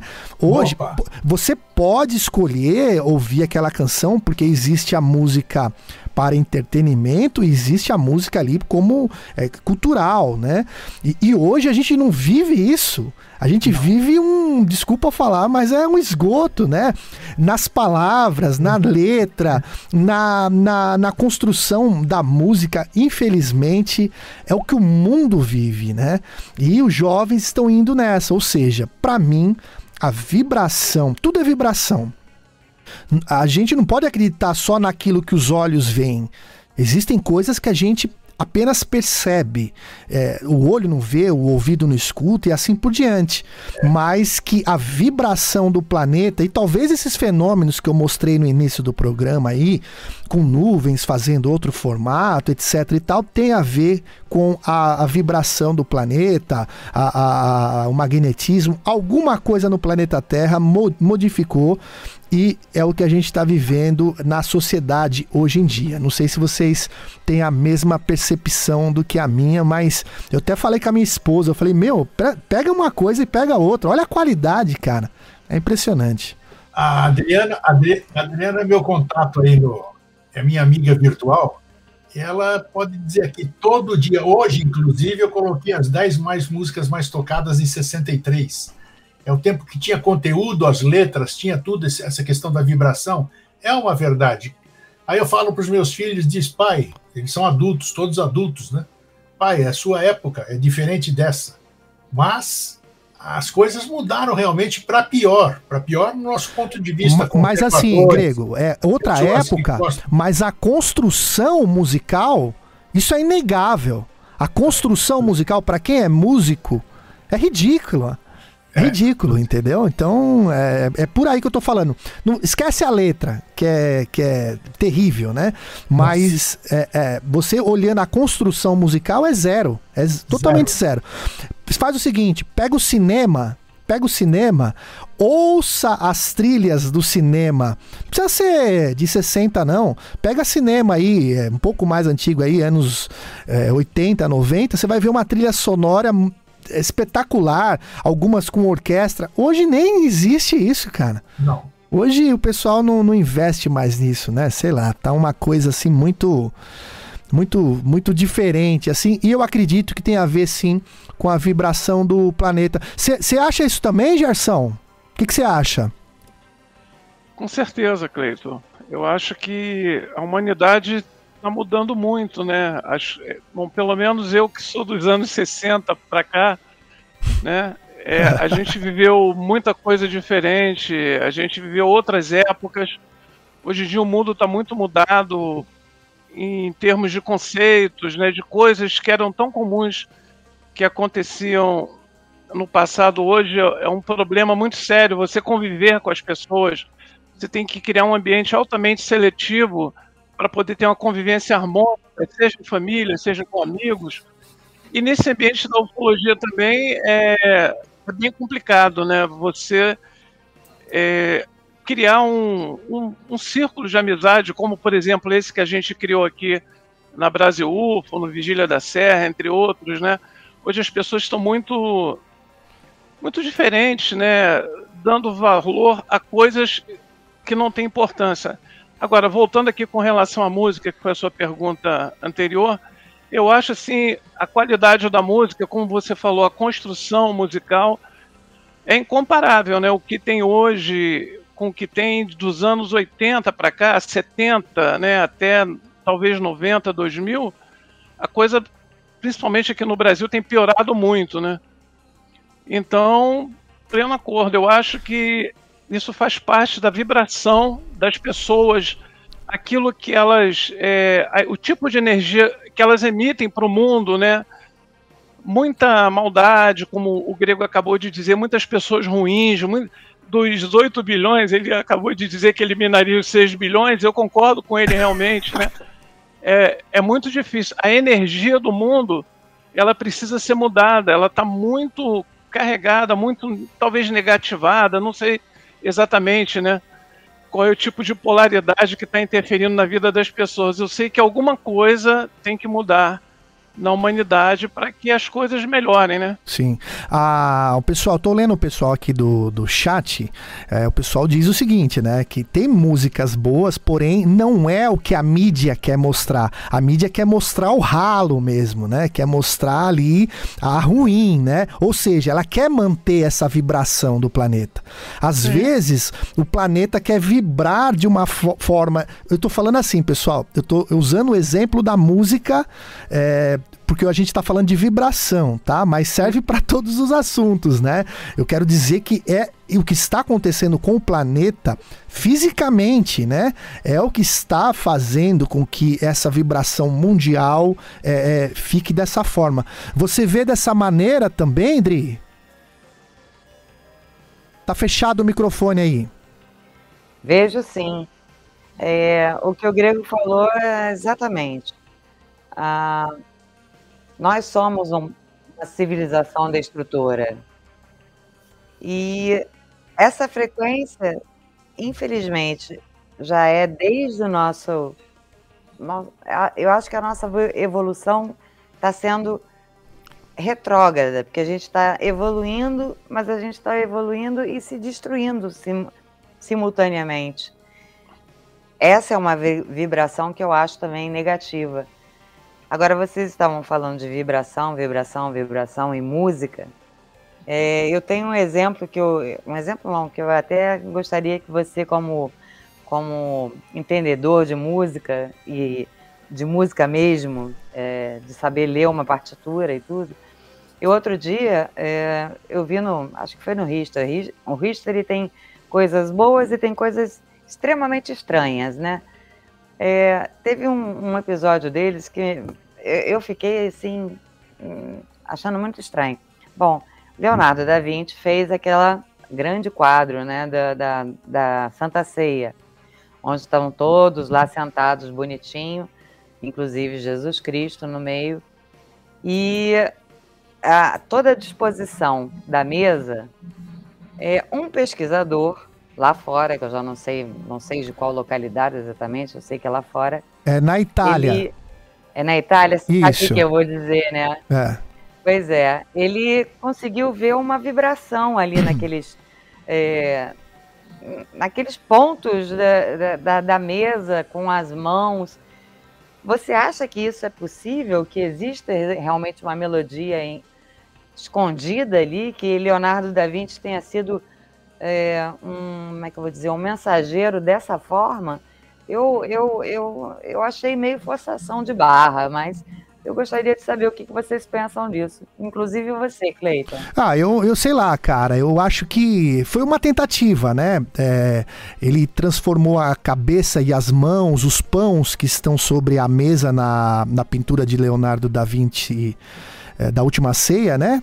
É, ele transformou e colocou numa, numa partitura, né?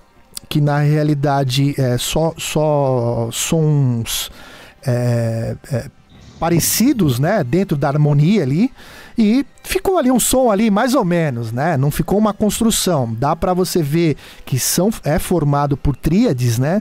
É, é claro que a gente para entender a cabeça de um gênio que era Leonardo da Vinci, né? É complicado, mas ele tentou pelo menos, né? Pelo menos ele tentou ali fazer algo diferenciado ali. E eu, eu, vejo dessa forma, né? Não posso dizer se. Você acha que tem algum sentido nisso? Não, a, a, harmonicamente funciona ali, né? Harmonicamente funciona, mas não tem um começo, não tem um fim. Então, para mim, é, só se tem uma continuação daquilo, né? Que não foi mostrado para as pessoas, né? Mas eu acredito que, que ali tem muito mistério e, e Leonardo da Vinci, assim, escondia muito mistério, né? É, sei lá. Bom, deixa eu dar sequência aqui, pessoal, no, no programa. Eu recebi da, da cidade de. Deixa eu ver o nome da cidade para não falar errado aqui. Uberlândia, do Paulo Henrique. Ele mandou para gente umas imagens aqui que realmente, né, é, foi algo que chamou atenção. Claro que pelo celular a gente não consegue ver totalmente, mas eu gostaria de mostrar para vocês e também a gente é, colocar o relato do Paulo para todo mundo ouvir. E vamos ao relato do Paulo. Vamos lá. Podcast Brasil UFO. Convido você a ser um apoiador do nosso trabalho. É só acessar apoia.se barra Brasil UFO. Lembrando que o Brasil é a escrita internacional, a escrita com Z. Bom, até acompanhando a, o que o Éder falou aqui no, no chat. O Éder falou que as, que as músicas de hoje é para sangrar o ouvido do pessoal. Vamos lá então a ouvir o, o relato do, do Paulo. Fala aí, Paulo. Bom dia, meu amigo do canal Brasil UFO. Eu vou te mandar aqui o, o, o áudio do meu relato rápido. Até tô indo pro trabalho, mas eu vou gravar aqui rápido pra você. E quando eu te mandar, eu esqueci de te mandar, mandei só os vídeos. Então, eu moro aqui em Uberlândia, né? Minas Gerais. E isso foi, esse relato foi no dia 20, entre o dia 20 e o dia 30. Eu não lembro bem, eu tenho que ver aqui no, na descrição o detalhe do, do vídeo aqui que eu gravei do meu celular. Foi por volta de umas 7h45, mais ou menos, que eu estava saindo aqui do meu trabalho. E eu vinha caminhando, eu sempre venho caminhando até o terminal aqui, eu estava caminhando a pé. Quando eu olhei para cima, eu olhei para cima em direção a um poste que tem aqui, da, da, eu estava na direita da avenida e isso foi na esquerda. Eu olhei para cima e vi uma luz branca se movendo assim de forma lenta, de, um pouco longe, mas dava para ver nitidamente. Era uma luz branca, branca, branca, não piscava, parecia um, uma estrela. E ela estava se movendo de forma lenta. E quando ela, ela deu uma parada, ela uma, deu uma parada e depois se moveu de novo. Eu achei aquilo interessante. Meu primeiro, meu primeiro start foi pegar o, o celular. Você, vou gravar. Porque, o que, que é isso, né? Vou gravar, é interessante. Só eu tava vendo. E eu peguei o telefone e comecei a gravar. Comecei a gravar, gravei um vídeo rápido. E eu gravei assim, perante muito, você pode ver aí pelo vídeo, muito próximo ao poste. E, e eu sei que quando a gente vira a câmera do celular é, em direção ao poste, dá aquele reflexo de luz uma outra luz, assim, aquele reflexo de bolinha de luz. E na hora eu peguei o celular, gravei e gravei, até virei a câmera assim, ó, no vídeo eu gravo no céu, em direção ao céu, depois eu gravo em direção a meio que o poste, para ver realmente que não é reflexo de, de, de luz do poste, para não dar aquela falsa impressão. E eu gravei um vídeo rápido. Aí eu gravei o vídeo e tal, comecei a mexer no telefone, meio que ansioso para ver aquilo. Eu continuei olhando, aquela outra luz, aquela outra luz sumiu. E eu andei mais uns umas quatro quadras e eu olho para o céu de novo e vejo outra. Vejo outra vendo assim, vindo assim, quase meio que numa direção reta. É, ela estava muito lenta. Depois ela deu uma parada e depois ela fez uma curva e pegou um pouco mais de velocidade. E que foi aí o, o último vídeo que eu te mandei. Eu achei aquilo muito interessante, muito interessante mesmo. Que eu falei assim, mas será que é um drone? Será que é avião? Eu acredito que não seja, porque meio que parado, parado, a velocidade que tava, assim, eu não, não, sei explicar. Eu achei muito interessante. E eu lembrei do relato que eu tinha, que eu já tinha, que eu já vivenciei é, durante o dia, só que esse relato foi em Patrocínio, Minas Gerais, a cidade onde eu nasci. Que na época, isso foi em 2000 e 2010, 2010 para 2011, eu trabalhava de office boy. É, isso era à tarde, umas 5h45 mais ou menos. Eu estava saindo de uma empresa onde tinha levado os documentos e estava voltando para o escritório. Quando é, eu estava assim de bicicleta, estava andando, quando eu escutei um barulho muito forte, tipo de um jato, um jato caça. Vamos, aquele barulho forte, eu olhei para cima, procurando, falei assim, pô, cadê o jato, né? Que legal. E na minha cidade não tem aeroporto, não é comum passar jato, assim, baixo, né? E único, assim, avião, assim, diferente, que, que vai lá, assim, por não ter aeroporto, assim, de, é de apresentação da Esquadrilha da Fumaça. Eu até pensei, não, pô, Esquadrilha da Fumaça tá vindo aqui, tá aqui, deixa eu procurar, né? E eu procurei nada, só o barulho mesmo, passou, foi rápido, que questão de segundo. E aí eu andei, assim, achei nada, eu peguei, eu andei, continuei andando. Aí mais à frente, na esquina, assim, tinha uma moça com, com duas crianças. Ela falou assim, moça, ó, olha lá. Me fez, me apontou assim na direção do onde que ela estava vendo. e a gente viu é, seis luzes. É, cinco estavam paradas, perto uma da outra, assim como se fosse estrela mesmo. Cinco estavam paradas e, e uma delas se movia.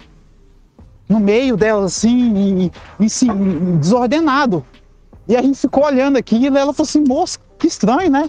E eu parado assim, e naquela época não, não, eu tinha um telefone V3, então sem chance de gravar, e tá, até porque pela distância também. Então só eu e ela assim viu aquilo e as crianças dela também ficou vendo aquilo. A gente ficou vendo aquilo e eu fiquei abismado. E, e é a mesma luz, a mesma luz a cor, sim, só que a, a, a diferença é porque um estava de dia e o outro estava de noite. E, e, é como se fosse um, um farol de carro, assim. Essa do, do, meu avistamento com, com essa moça com duas crianças era como se fosse um farol de carro muito claro. E uma estrela mesmo, uma estrela. Só que elas estavam paradas lá e uma se mexendo. E eu falei assim, a gente ficou sem entender, porque eu não sei se se era avião, mas assim, eu achei muito estranho, muito estranho mesmo. A forma desordenada que, que a luz se movia não era para ser avião, não. É, e drone também, naquela época, esse vídeo de agora que, do relato que eu, te mando, que eu estou te falando, talvez seja, eu não sei, mas eu acredito que não. Mas daquela época eu afirmo que não era drone. Não era drone, não era avião, então, assim, eu depois disso eu, eu sempre gostei de ufologia. Quando eu era pequeno, eu sempre escutava o caso Varginha, tal, conhecido, clássico, né? Então, assim, depois disso eu fiquei mais fascinado ainda.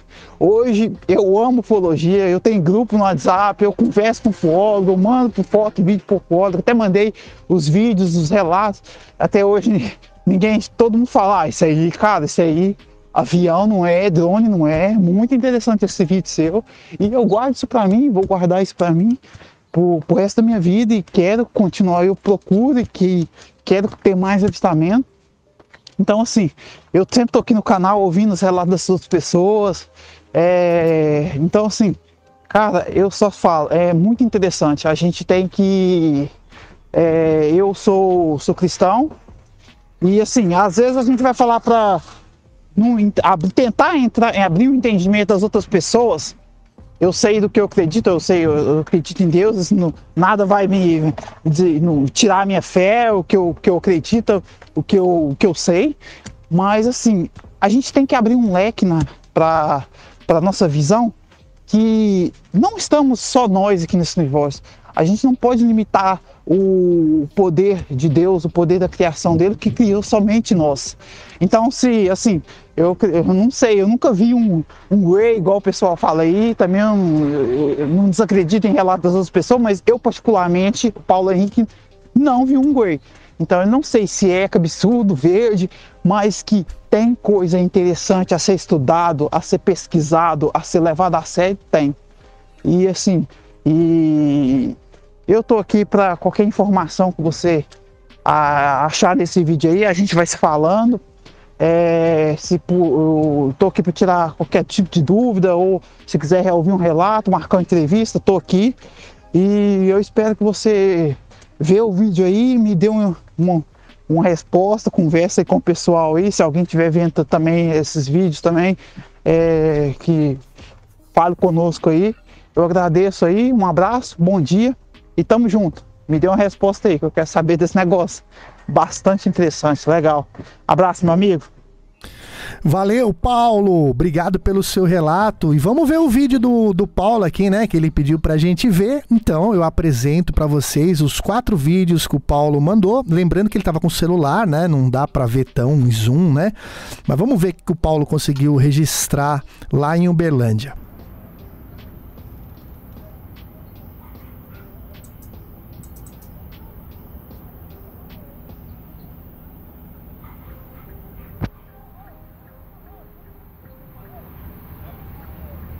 Ver se eu consigo aumentar um pouquinho aqui o zoom. É, é uma luz pulsante, né? Mas não dá pra, pra, pra ver com tanto zoom, não. Vamos ver o segundo vídeo. Aqui a sequência, aí já, já passou para duas luzes, né? Olha lá. Uma parece verde, a outra, outra mais para vermelho, né? Mais avermelhada. Vamos ver o outro vídeo aqui. Esse vídeo aqui tá de pé. Ali tem um posto de gasolina.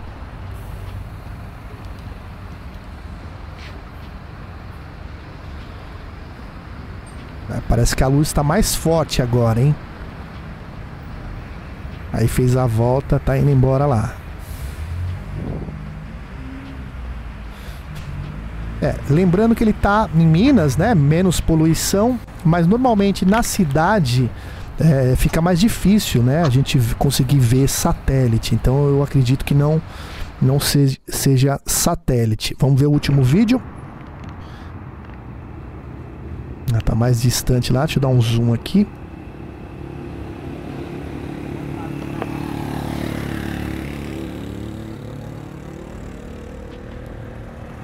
Pouco acima ali da luz do poste, né? E apagou. Mas é isso aí. Obrigado, Paulo, pelo seu relato, pelos vídeos, né? Vamos ver também a opinião da, da galera aqui com a gente. O que, que você acha, Gerson, desse, desses vídeos do Paulo aqui, desse relato dele aí? Conta pra gente. Bom, Cleiton, eu acho que não dá para identificar muito bem, né? Tá muito longe só no segundo vídeo a gente pode ver uma luz de coloração um pouco diferente, mas eu sinceramente não consigo emitir assim uma opinião precisa. Claro, claro não trata. dá, né? Tá muito longe, né? A tá gente tá tem que longe. acreditar, é tipo do da, do registro que, que a gente tem que acreditar mais pelo que o cara fala do que pelo vídeo, né? Porque é um Sim. registro é, visual. Às vezes o que a gente consegue enxergar com os nossos olhos, né? É muito melhor do que o que o celular consegue filmar, né? O é, que, que você acha, Adri? Adriana? É, eu tenho uma, uma opinião formada aí nessa situação. Bem, segundo a ciência, isso já está provado e afirmado, nossos olhos veem melhor do que qualquer equipamento já inventado até hoje. Ainda não conseguiram é, dar a nitidez, a profundidade, tudo simultânea que nós temos. Uhum. Essa percepção, máquina nenhuma chega. Bom, no caso dos vídeos aí, é difícil dizer alguma coisa? É impossível. Primeiro, porque é um celular. Não tem boa qualidade. O objeto não estava alto. Ele estava bem visível. Tanto que a captação do, do celular foi boa. Talvez até uma, uma análise melhorzinha, talvez consiga tirar alguma coisa desse vídeo. Mas não é certeza absoluta. É como o Gerson falou, na, no segundo vídeo aparecem duas luzes. Isso já torna o vídeo um pouquinho mais interessante e diferente. Porque os outros é simplesmente um objeto que está retilíneo e seguindo em frente. Esse objeto pode ser um drone, pode ser até um, um balão em maior velocidade de vento. Não parecia, não, porque a vegetação não estava se mexendo. Então, balão acho difícil. Mas um drone não é impossível. E helicóptero eu também descarto ali, porque teria que ter as luzes de, de navegação e a distância também daria para ele pelo menos escutar. Uhum. Um drone mais alto, a gente não escuta mas um, um helicóptero escutaria. Mas é isso, é, eu acho que mais do que isso eu não posso falar nada não. Sim. Mas eu posso afirmar o que os olhos veem, máquina nenhuma reproduz. Sim.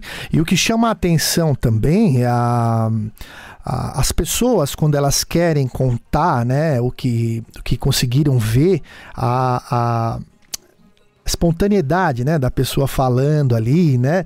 Não, não era avião, não, não sei o que e tal. Então, é, não é que a gente desacredita, é que a gente tem que colocar a bola no chão, né? E falar que essa, com essa imagem a gente não, não consegue. Nem que se, se a gente tivesse uma, uma super lente, né? A gente não chegaria a nenhuma conclusão, assim, mas é, daria para, é, é, com os nossos olhos, assim, vendo as imagens mais aproximadas, seria melhor. O que, que você acha, Gregor? O meu comentário, o meu comentário é sem comentários. Então, beleza. Eu, a gente tem que dar sequência aqui no, no, no, no programa. Tem, temos aqui já uma hora e 35 de live. E eu, eu, eu, tenho até algumas histórias que eu queria que o Grego mencionasse pra gente, né? É, mas antes de, de você mencionar essa essa história, eu vou deixar mais para o final, Grego. Eu queria a tua visão, assim, é, até em cima, né, disso que a gente falou no título do programa, né, de, de alieni, é, aliens, né, alienígenas, é, é sei lá, visitantes do tempo, é, que, que os livros sagrados, né, os livros gregos, é, falando dessa, dos anjos caídos, né, tudo isso aí que, que era falado né, em livros sagrados, seja a Bíblia, seja onde for, e mencionaram né, a, o sexo dos anjos com as, as, as mulheres humanas, enfim que, o que é, mostra pra gente que na realidade não era os anjos como a gente vê é, nos, no, nas imagens, né?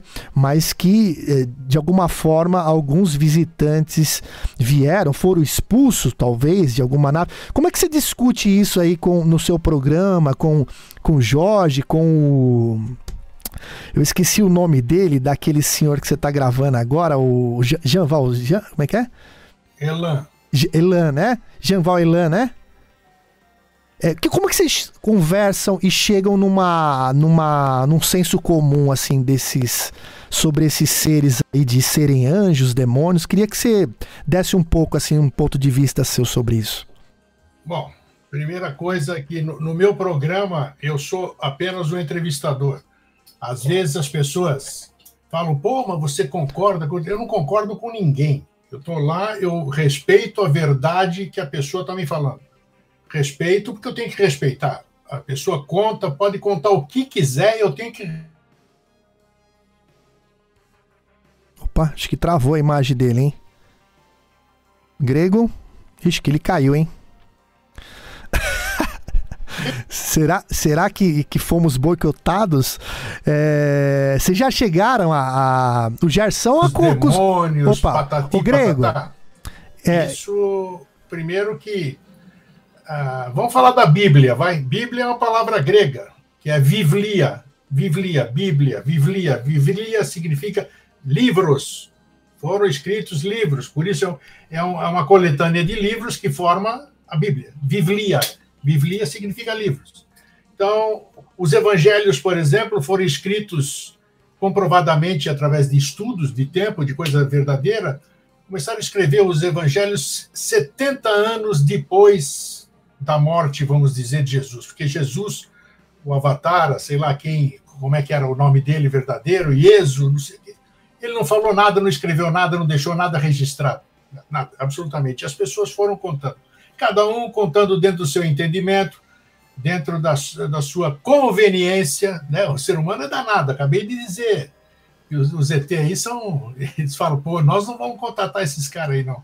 É tudo um 7-1, esses caras, essa civilização. Mente, transforma, é, faz a sua conveniência. Então criou-se muito mito, né? Criou-se muito mito. É, e deve existir alguma história. Eu não estive lá, ou se eu estive, eu não lembro, eu não sei de nada, pô. Não sei, eu, eu não lembro de vida passada, não lembro de absolutamente nada. Está difícil até entender a vida atual, imagina eu querer entender outras vidas. Né? Então, mas deve ter acontecido alguma coisa, é, há uma inteligência inquestionável, uma inteligência, não estou dando nome, não estou dando forma, não estou dando nada. Você pode perceber que tudo é uma inteligência agindo, né? Então, a célula, o nosso corpo, a natureza, isso é incrível Alguma coisa criou isso, não foi de um grande pum cósmico.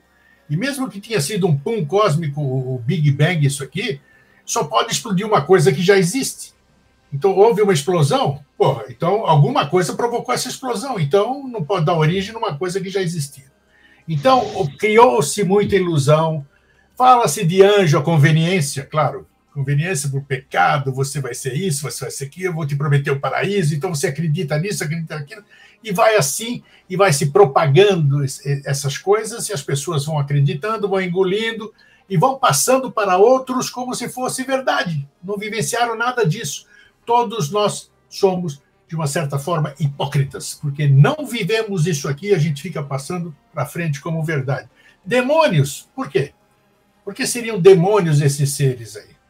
Também não está provado absolutamente nada que eles façam mal conosco. Tem um comentário, esse, esse eu não posso deixar de falar.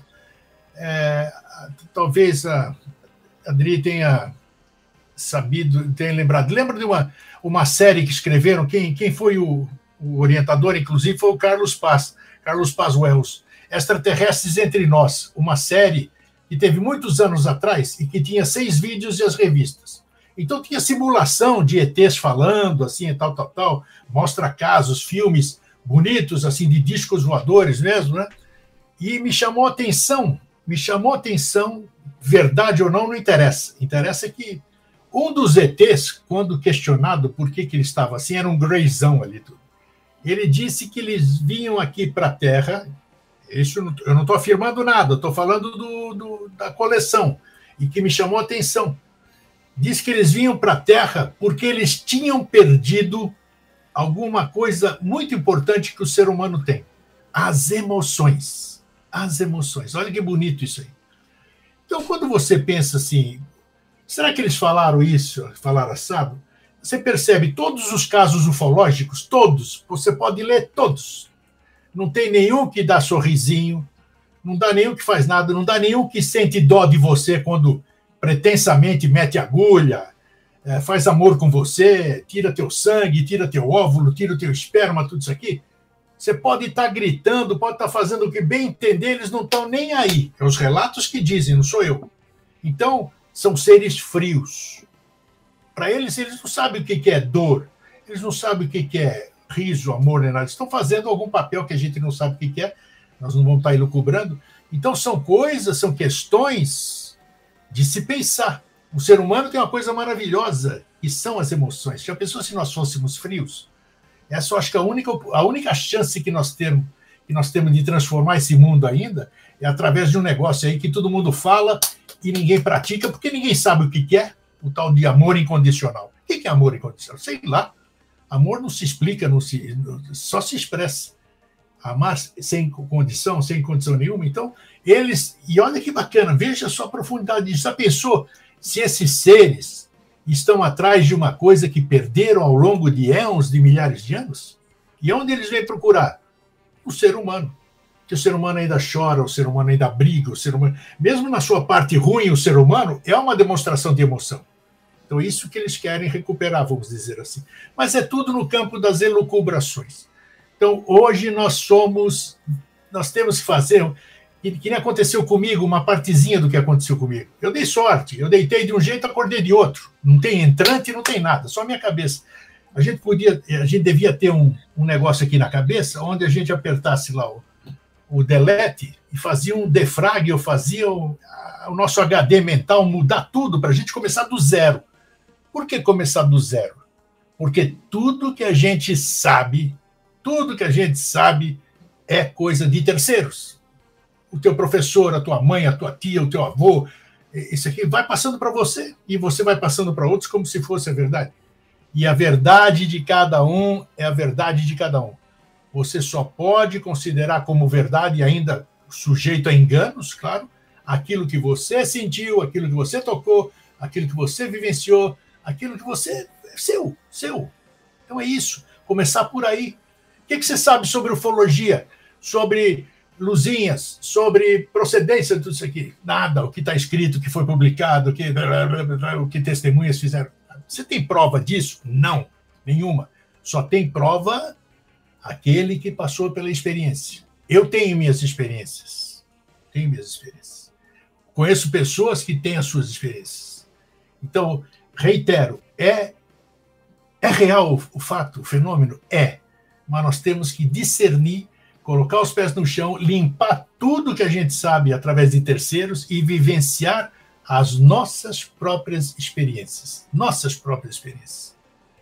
A Adri aqui está falando dela, que ela ensinaram para ela ali, sei lá o que ela foi, tá falando, o tempo do Claudeir, sei lá, nossos decanos, Arismares, tudo isso aqui, então, como se faz uma análise? Ricardo Varela, começa assim, joga o filtro assim, tal, tal, tal. Ela foi, ela foi, vamos dizer, ela começou a aprender, ela tem que aprender em algum lugar. A partir daí, o que ela fez? Começou, acredito eu, né, se eu tivesse, me desmente depois. Aí ela começou, ela mesma começou a fazer. Aprendi com o Ricardo, aprendi com o Ricardo. Agora eu vou fazer, não vou ficar mais em cima do, do que o Varela pesquisou ou fez o filtro. Eu vou fazer meus filtros. As coisas que mandam para o meu site, para a UFO TV, eu vou analisar, eu e mais algumas pessoas. Então aí é diferente. Aí ela pode defender, pode brigar, pode xingar, porque ela fez. Então é isso, nós temos que dar uma deletada naquilo que a gente sabe, nessas conversas, nesses blá blá blá que os outros contam para gente e vivenciar nossas próprias experiências. Aí você pode brigar com quem você quiser. E aí você vivenciou aquilo e você pode defender com unhas e dentes. Lembrando sempre que você pode estar errado também, né? Tem que ter humildade, discernimento e assumir que às vezes você errou. Eu fiz isso. Quando mudou minha cabeça, quando eu acreditava em um monte de coisa, escrevi cinco livros, pô. Dois em inglês, tá aí, ó. Entendeu? Eu tirei de circulação cinco livros. Na época era 70 mil reais de, de livros que eu parei. Por quê? Porque eles já não diziam, já não condiziam mais com o meu ponto de vista. Eu teria que refazê-los, tinha que cortar. Então é isso que a gente tem que ser. Tem que ser sincero com a gente mesmo. A gente tem que assumir, mudar, transformar, querer. Isso aí não é filosofia, não. Isso aí é prática mesmo. Fazendo assim, nós vamos é, ter, como é que se diz? Ter a tranquilidade de você deitar de noite assim. Pô, hoje eu não, não elucubrei nada. Tudo que era de maionese, eu, eu, eu sei discernir tudo. O que, que eu aprendi hoje? O que, que eu vivenciei hoje? Eu ouvi alguma coisa, eu vivenciei isso? Não, então não é minha verdade. Sabe? É assim. A gente fazendo isso é difícil? É, pô, nós estamos 60, 70 anos, 50, 20 a tranqueira que a gente vem acumulando aí. Não é fácil fazer. Não temos um botãozinho aqui de vai fazer a formatação da nossa mente, do nosso. É devagarzinho, mas primeiro você precisa querer. E precisa ter seriedade, precisa ter vontade. É isso aí. Falei demais, né? Desculpa. Que isso, cara. Imagina, que isso. Aqui você pode falar o que você quiser. É... Parei. é... Ih, acabou o programa? Você tá ouvindo, Grego? tá Cadê o nosso moderador, pô, hein? Fugiu. É. Ô, Odri, a... você vê de que Clayton, forma. Cadê você? Vocês me tá ouvem? Aí. Tô aqui. Tô aqui. Acho que ele dormiu, de tanto eu falar aqui, acho que ele dormiu. acho que o Grego não tá me ouvindo, meu. Acho que você tem que reiniciar de novo aí, Grego. Dá um F5 aí pra você me ouvir. Acho que você não tá me ouvindo. Você, é, o Gerson... Grego, você tá me escutando? Eu tô escutando você.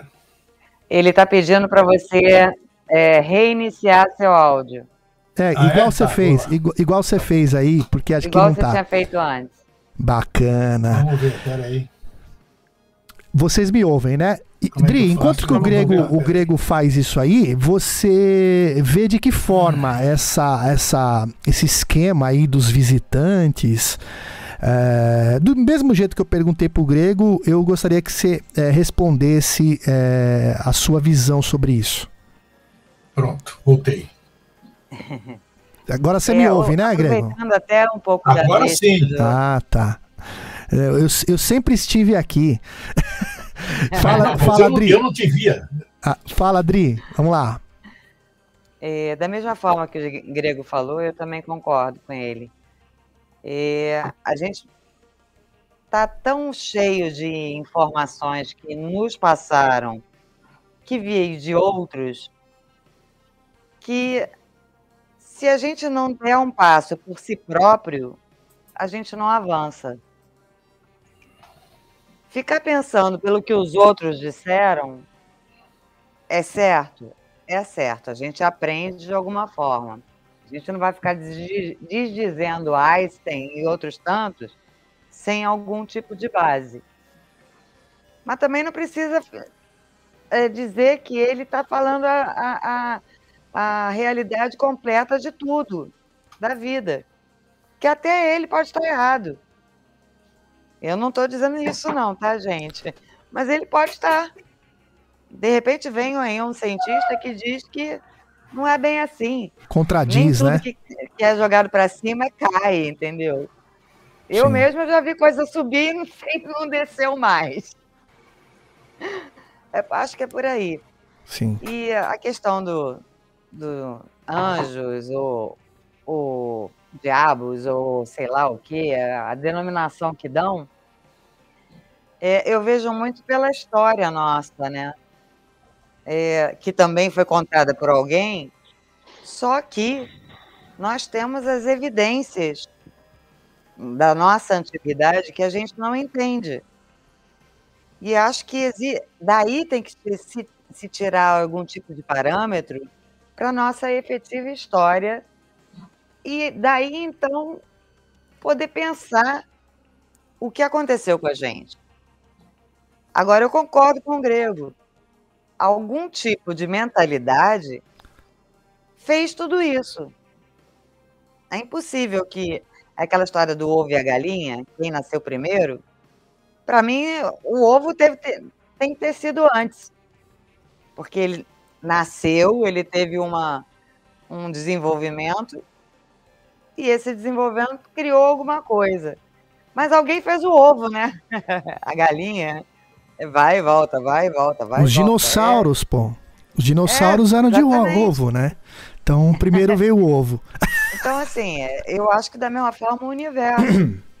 tá bom, foi um Big Bang, então, haviam dois corpos. Por que, que aconteceu isso? É uma coisa que a gente vai saber? Não sei nem se os astrônomos conseguem um dia chegar a isso. Sim. Agora, um entendimento. Por exemplo, eu penso dessa forma, tá? Eu, é, de acordo com o que eu ando pesquisando há tantos anos, eu estou chegando à conclusão que nós coexistimos com esses seres. Por isso é que a gente os vê aqui, os vê no espaço, é, os vê em outros planetas. É, é, eles estão aqui o tempo todo e estão lá também. Então, assim, é, não faz, não faz diferença para eles nós estarmos ou não estarmos. Talvez até seja uma, um avanço para eles ter esse tipo de, de conexão conosco. Mas eu acho que não vale também, não. Por isso que eu acho que é difícil a gente chegar e dizer é, ah, um ET vai estar aqui do meu lado dizendo muito prazer, eu sou o extraterrestre lá das Pleiades, ou de Orion, onde, onde quer que seja, entendeu? É, eu acho difícil que isso venha acontecer. Mas pode ser que aconteça. Eu, é, isso é, para mim é subjetivo. O que eu vejo, por exemplo, da, do, dos meus estudos, eu tento materializar a coisa, até para uma, uma questão de entendimento nosso. Então, quando eu materializo o fenômeno, ou seja, consigo, consigo distinguir o, o fenômeno numa imagem, num som, é, sei lá, numa vibração, a gente às vezes sente alguma coisa, um, um sei lá, um insight, um, uma coisa que a gente tem que pode estar a ver com eles? Pode. Mas eu não posso dizer e afirmar isso. Eu acho que é por aí. Essa coisa do, do, do dos anjos caídos e tudo, eu particularmente não, não penso dessa forma. Até porque nas minhas imagens eu tenho achado coisas materiais que descem e que podem ser comparadas com alguns dos nossos deuses, dos nossos mitos. Podem? Podem. Existe uma parecença, uma semelhança disso? Existe. Agora, Se são ou não, eu não posso afirmar. Eu só posso dizer que tem uma referência. Mais nada. É, e segundo o que o grego falou, né, a gente tem que acreditar naquilo que nos contaram. Ou seja, a gente tem que acreditar que aquele lá fora tem o espaço, que tem os astros, né? Tem coisas que a gente não vivenciou, principalmente a nossa geração, né? A nossa geração, se acabar as empresas, a gente não consegue sobreviver, né? A gente vai ter que aprender a a, a, se alimentar, a gente vai ter que aprender a, a, plantar, a, se quiser comer carne, a, a, matar o animal, enfim, tem, tem, que saber se virar, né? E não é o que acontece. Mas até para a gente não sair muito do que a gente. É, do que eu perguntei para o grego, né? Sobre os livros sagrados, sagrados é, o que está escrito ali é não está somente em um livro sagrado, né? Existe as mesmas coisas escritas em diferentes livros sagrados de diferentes localizações, né? E sobre esse, esse lance aí dos anjos caídos, se são demônios, se são anjos, temos que levar em consideração é, que se, se essa história for realmente verdadeira, que nós, a raça humana, nós somos descendentes desses seres, né? Então, se eles caíram de algum lugar, sejam anjos ou demônios, ou a mistura de tudo e só mudaram, os seres humanos só mudaram o nome de acordo com o interesse pessoal, é, nós somos os descendentes, ou seja, nós somos os, os extraterrestres disso tudo, né? Eu, eu creio nisso, creio também assim, creio, creio assim, é, ponho né, na possibilidade disso ser verdade e que a raça que morava aqui no planeta foi para debaixo da Terra. E talvez essa tecnologia que a gente vê hoje aí, objetos voadores, estejam dentro dos oceanos, dentro das profundezas do planeta e nós ficamos na superfície, porque assim a gente conseguia sobreviver, porque a nossa espécie era feita dessa maneira. E quem sabe, né? Como é que você enxerga tudo isso, Gerson? Bom, Cleiton, é o seguinte, queria que você me permitisse ler um pequeno texto que eu tirei aqui de um. Fica à vontade. Falando aqui sobre a, a definição de anjo e, ao mesmo tempo, minha participação vai ser rápida e eu vou finalizar com a indagação, muito rápido. Vamos lá. A pergunta é: então, o que é um anjo? Né? Essa é uma pergunta que está sendo feita. E é um anjo, é um ser, uma instância que é um espírito puro. Os anjos têm intelecto e vontade e, portanto, exercem conhecimento e amor, mas não têm corpos, nem vivem de, de uma forma de vida incorporada, né? Cada anjo é essencialmente um centro de consciência sem corpo, mas precisamos qualificar isso e dizer que os anjos são conscientes de uma maneira muito diferente e muito além dos seres humanos, por não possuírem corpos, não veem, não têm paladar, não cheiram, não tocam, não ouvem, não imaginam ou recordam coisas sensoriais ou paixões sensoriais, pois essas atividades e paixões são obras de órgãos físicos e os anjos não têm órgãos físicos. Essa, essa é a primeira colocação, vocês vão entender rapidamente onde eu quero chegar. Então vamos lá. Cada anjo é um ser totalmente único, que, segundo as Escrituras, é especialmente criado por Deus e dotado de poderes para conhecer, amar, agir e alegrar de uma maneira muito além da nossa forma de fazer essas coisas, né? Os anjos existem em uma ordem totalmente superior à realidade, que não é um ambiente físico e não é condicionado por espaço, tempo ou limitações materiais. Vamos lá. É... Peraí que saiu aqui, vamos lá. É... Agora, eu per... voltando agora é, a essa ao tema aqui do, do, do o assunto de hoje, né? Aliens, anjos e demônios. A pergunta é a seguinte: os aliens seriam supostos seres de outros mundos ou dimensões, ou ainda anjos ou demônios, ou anjos caídos oriundos de uma guerra entre o bem e o mal, e que de alguma forma pretendem buscar um fortalecimento na humanidade, como se estivesse trazendo uma nova ordem mundial de paz na Terra, através dessa referida união de povos, assim, porém com intenções predatórias. O que eu quis dizer com isso?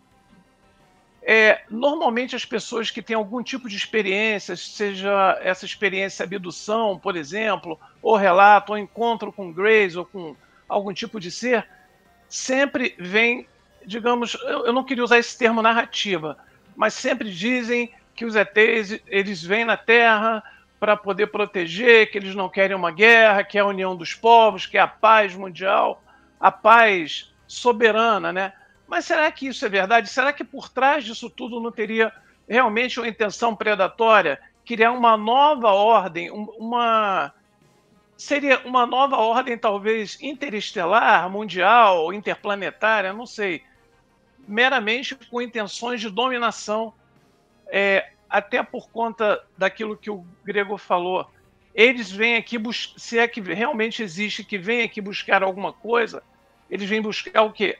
A emoção. Eles não têm isso.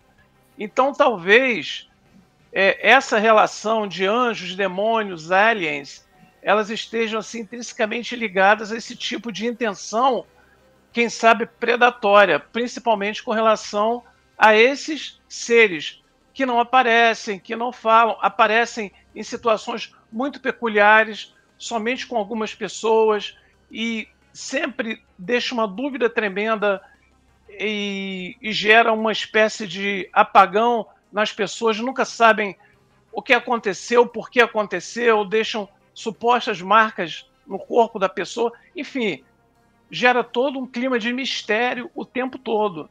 Então, eu acho, né, que isso pode ser algum tipo, se realmente existem os anjos e demônios, esse tipo de esses aliens, né, essas intenções são intenções realmente predatórias. Bom, não sei se eu consegui ser claro, né, mas é, é o que eu penso. Não, é isso aí, Gerson. Falou tudo, é isso aí. É, tem que falar a forma que, que você pensa, né? E é importante. É, é claro que a gente está tá falando a opinião de cada um, não que isso Sim. seja. É, nem toda a verdade é 100% verdade, nem toda mentira é 100% mentira, né? Bom, Sim. pessoal, temos aqui já duas. É... Da onde que você leu isso aí, Gerson? Peraí que eu vou te passar aqui. Tá. É, já temos aqui duas horas de live, né? É, já temos já que encaminhar para o final.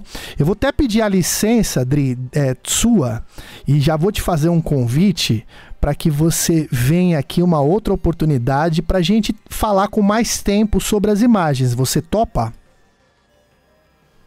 Tá fechado Topo, o microfone sim. aí. aí. Tranquilo. Pode ser?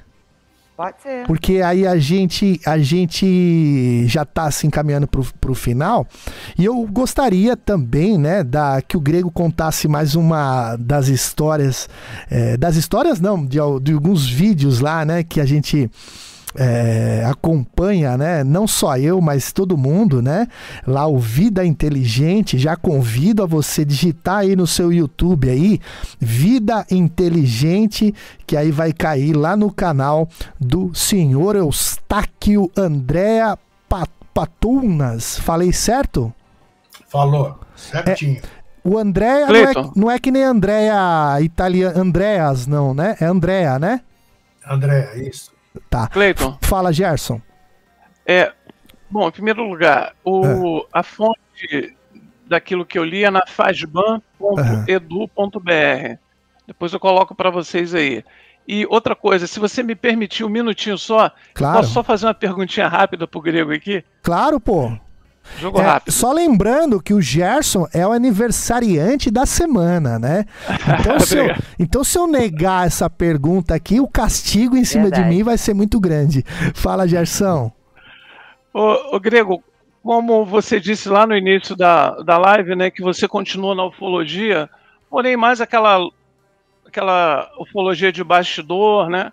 Então, quero te fazer uma pergunta aqui rapidamente. É, Santa Catarina continua sendo a ilha da magia, né? E é um lugar que quem acompanha você por tantos anos como eu, Dri, acompanha, a gente conhece perfeitamente centenas, talvez milhares de histórias que você já contou, de relatos, né, em outras épocas. E a minha pergunta é bem objetiva. É, trabalhando pelos bastidores da ufologia na região de Santa Catarina, na Ilha da Magia, eu te pergunto como anda a ufologia em Santa Catarina? Relatos, é, chegam, tem chegado muitos relatos até você, assim, mesmo sem essa participação ativa, né, de frente. Aqui eu tenho eu tenho um grande parceiro aqui há mais de 30 anos em Santa Sim. Catarina. Já entrevistei-o no Vida Inteligente algumas vezes, professor Paulo Araújo Duarte, Astro, astrônomo e professor e ex-professor de geociências da Universidade Federal de Santa Catarina. Já assisti várias vezes. Então, ele é um pé no chão, ele sempre abriu as portas para mim dentro da universidade para falarmos, discutirmos ufologia de uma forma sadia. Ele já, ele já mostrou, já mostrou simulações como é fácil fraudar um avistamento ufológico. Ele, ele pegou uma tampa de um fogão, aquele, aquele bocal onde você põe a panela em cima, jogou para cima e fotografou. Você podia jurar, podia, podia publicar em qualquer revista internacional que era um disco voador e era uma boca de fogão. Então, o que eu quero dizer com isso? Existem ainda muitos avistamentos aqui, existem muitas ocorrências, mas quando me procuram hoje, porque antes me procuravam direto, todos os órgãos de imprensa me procuravam direto. Com o meu afastamento, eu fui me recusando a. Eu já falava, eu não quero mais, vai falar com esse, vai falar com aquele. Então, hoje, apesar de eu saber que continuam tendo avistamentos, né? Eu já não vou mais nesses lugares e a imprensa já não me procura tanto, porque eu já encaminhei para neófitos, vamos dizer, para postulantes, para aquelas pessoas, os jovens que estão a fim de começar tudo de novo, para que eles tenham o seu, o seu, o seu dia de, de glória, digamos assim, de aparecer na imprensa, de poder divulgar o seu trabalho. Isso é bacana. Isso é bacana. Você tem que, você tem que passar o teu conhecimento, você tem que passar para os outros. Esse negócio de acumular é, é conversa. Então, eu, eu tenho feito isso. Eu tenho indicado para gente, para meninos jovens com potencial, para que eles vão nos órgãos de imprensa, para que eles sejam forçados a chegar lá, porque você chega, você vai numa televisão falar besteira, você se queimou pro resto da vida. Nunca mais vão te chamar. Então eu forço, fazendo isso também, eu forço para que eles se desenvolvam, para que eles usem o pé no chão, fiquem com o pé no chão e realmente apareçam com elementos para poder defender aquilo que, a, que as televisões mostram, porque as televisões são sensacionalistas, elas pegam a imagem e querem saber aquilo lá, querem saber para dar audiência. Então, hoje, Gerson, eu tenho encaminhado as pessoas, já não, não quero, não, não procuro, eu recuso, recuso uh, estar na imprensa e dar lugar para outros. A, as ocorrências continuam, o fenômeno nunca para, o fenômeno nunca para continuam, continuam, as pessoas são reservadas. Eu fico sabendo de algumas coisas ainda, mas tudo em off já. Já não tenho mais interesse de publicar nada, não posto nem no meu perfil pessoal, nada. Nada. A única coisa que tem, e hoje, por falar nisso, 25 anos faz a. Estou falando de aniversário. A Ufolista, né, que é a Ufobras e Ufolista, faz hoje 25 anos. 4 de fevereiro de 1998, 4 de junho de 1998. E uma outra lista também, a Star Brothers é uma das mais antigas listas assim de debates de ufologia, que era do Yahoo, né? A primeira foi a Terráqueos, do meu amigo Roberto Herrera, depois a Ufolista veio, permanece até hoje. Fazia parte. Então é isso, é, é dar oportunidade para outros usar uma, uma ufologia, fazer com que as pessoas tenham um caminho aberto, porque nós, nós não somos, você viu quanta gente já se foi, né? Vai chegar a nossa. Nós também já estamos na marca do pênalti. Qualquer hora o chute vem ali, pronto, já vamos para então, o que, que adianta? Eu vou levar o quê para lá? Sim. Tem que compartilhar o meu conhecimento, tem que dar oportunidade para outros que levem isso adiante. Mas as ocorrências continuam, fico sabendo, mas encaminho para outras pessoas pesquisarem. Odri, Positivo, obrigado. Odri, você quer fazer alguma pergunta para o Grego antes de eu. Que eu vou, eu vou, depois eu vou fazer uma, uma última que eu quero que ele conte um dos vídeos, né, que eu assisti sobre um, um dos vídeos. Aí eu quero que ele, que ele conte para gente. Mas fica à vontade aí para fazer a pergunta para ele. É rapidinho. É, rapidinho, mas direta.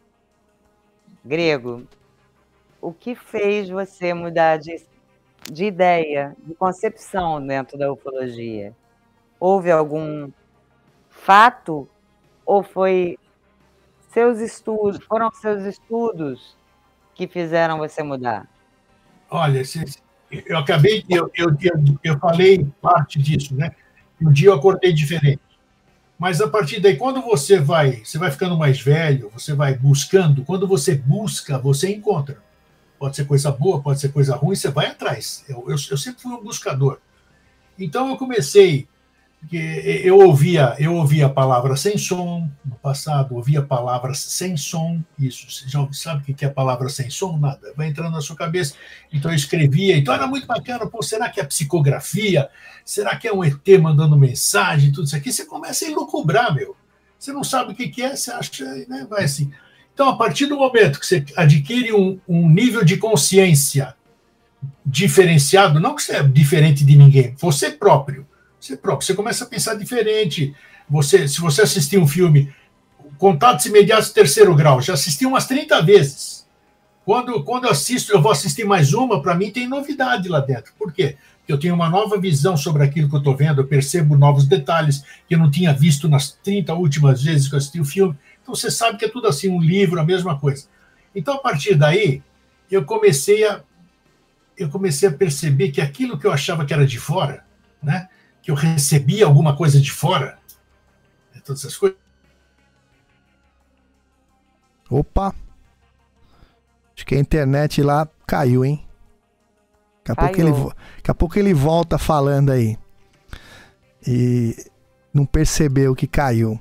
Bom, pessoal, a gente está aqui com o Eustáquio Patunas. A gente está aqui com o Eustáquio Patunas, né? A internet dele caiu, mas é, é, vamos ver se ele consegue se reconectar.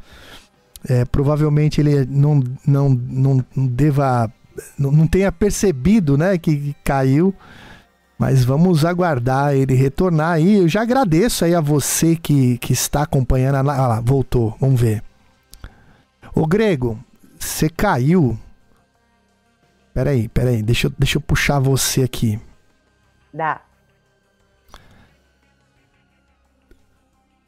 terceiros, eu comecei a perceber que eu era capaz disso. Que eu era capaz. As coisas bonitas que escrevia, era eu que escrevia. Alguma coisa dentro de mim. O, o, chama do que quiser, eu superior, patati patatá, não interessa. Então eu comecei a perceber certas coisas. E a partir do momento que você, você deixa de, de achar que a fonte é externa e passa a ver que a fonte é interna, muda tudo. E foi assim que o meu, meu conceito. Eu acreditava piamente em extraterrestres. Hoje, eu estou em dúvida, eu, eu, não tenho prova de que seja extraterrestre.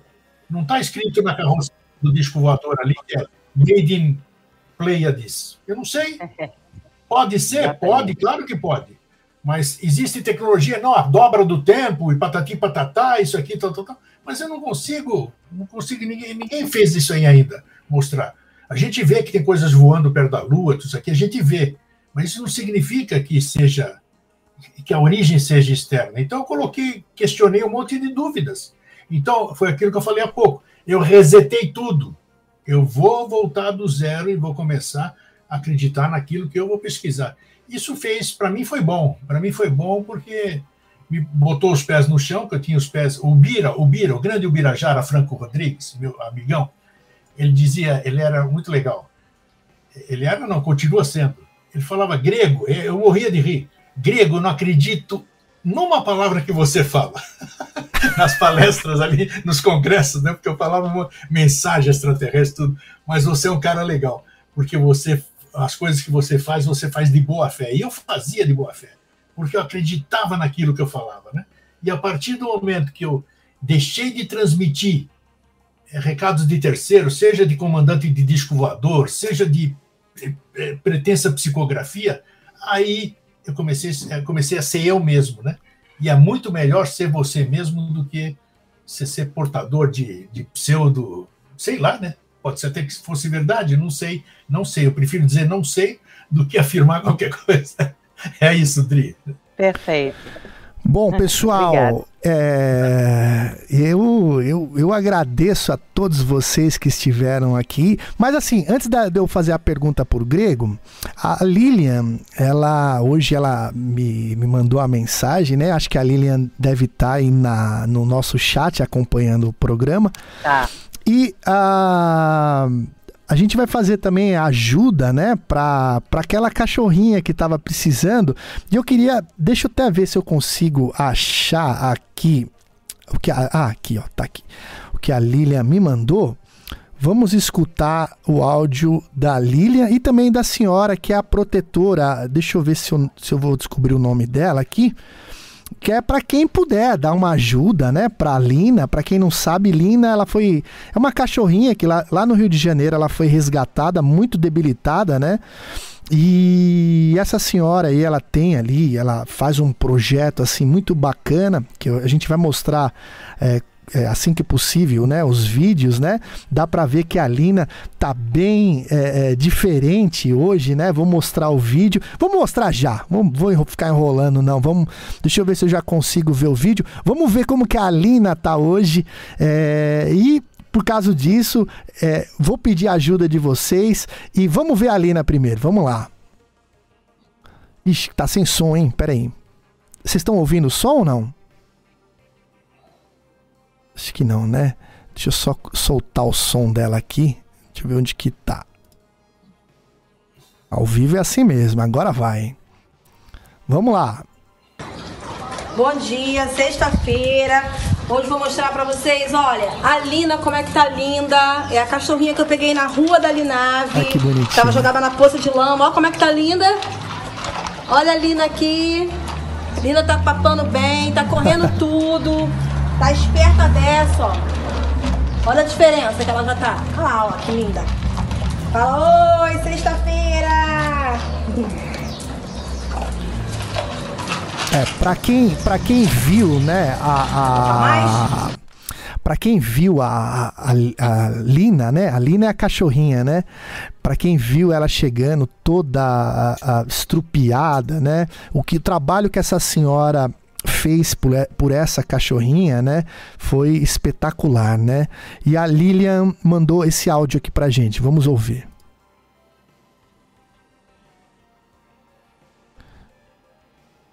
Vamos, vamos ouvir de novo, vamos lá. Oi, Lilia. Então, a situação da Lilian é o seguinte: ela apareceu com uma otite muito braba. Né? Essa é a cuidadora. Tá com os dois ouvidinhos saindo muito pus. É, eu fui no veterinário, ele pediu para fazer exame de sangue, passou uma medicação, eu já comprei, tô dando a ela. Só que na segunda-feira ela vai ter que retornar, que ela precisa fazer o exame de sangue para saber como ela tá, né? Que desde que eu peguei ela, que eu resgatei, que fez todos os exames, constatou que ela estava com a doença do carrapato, mais umas coisas. É, a gente fez o tratamento, mas não voltou para retornar para fazer os exames, porque como eu te falei, eu tenho muitos animais e eu não tenho condições, entendeu? Eu quase não tive ajuda praticamente nenhuma da Lina. E eu trouxe ela para minha casa, mas eu também não vou poder ficar com ela aqui, né? Porque aqui em casa não tem espaço, já tem muito bicho. É, eu quero muito mesmo, quero, queria muito uma pessoa que adotasse ela, sabe? Ela tá boa, ela corre, ela brinca. É, eu vou tentar castrar ela assim que ela melhorar da otite. Preciso muito de ajuda com a Lina, sabe? Muito mesmo. Esse sim é o áudio da, da Lilian. Oi, Cleiton, boa noite. Então, né, a Lina, aquela cachorrinha que eu tinha encontrado na rua, ela conseguiu um lar para ficar, só que a cuidadora ela está tendo alguns problemas né, em relação a, ao lugar, porque ela, ela trabalha com resgate de animais de rua, né, animais que estão debilitados, sofreram acidentes, estão doentes, né? Então esse lugar que ela que ela mantém esses, né, esses animais que ela que ela resgata, né, de rua, né, a dona desse lugar pediu né, de volta. E a cachorrinha que ela ficou, né, a cachorrinha que eu resgatei, ela tá com problema de otite. Né, então ela tá precisando de doações, de ração, medicamentos, né, é, doação também, né, quem puder via Pix, porque ela precisa de consulta médica. Ela estava bem até agora, mas aí apareceu essa otite. Como ela resgata muitos animais de rua, né? Ela tem um gasto bem elevado Então ela sempre precisa de ajuda, né, de doações. Então quem puder ajudar, né, qualquer valor que seja, né, pode entrar em contato e realizar essa, essa doação. Né, porque ela realmente ela, ela realiza um trabalho bem bonito de resgate de animais, só que não tem como ela manter sozinha.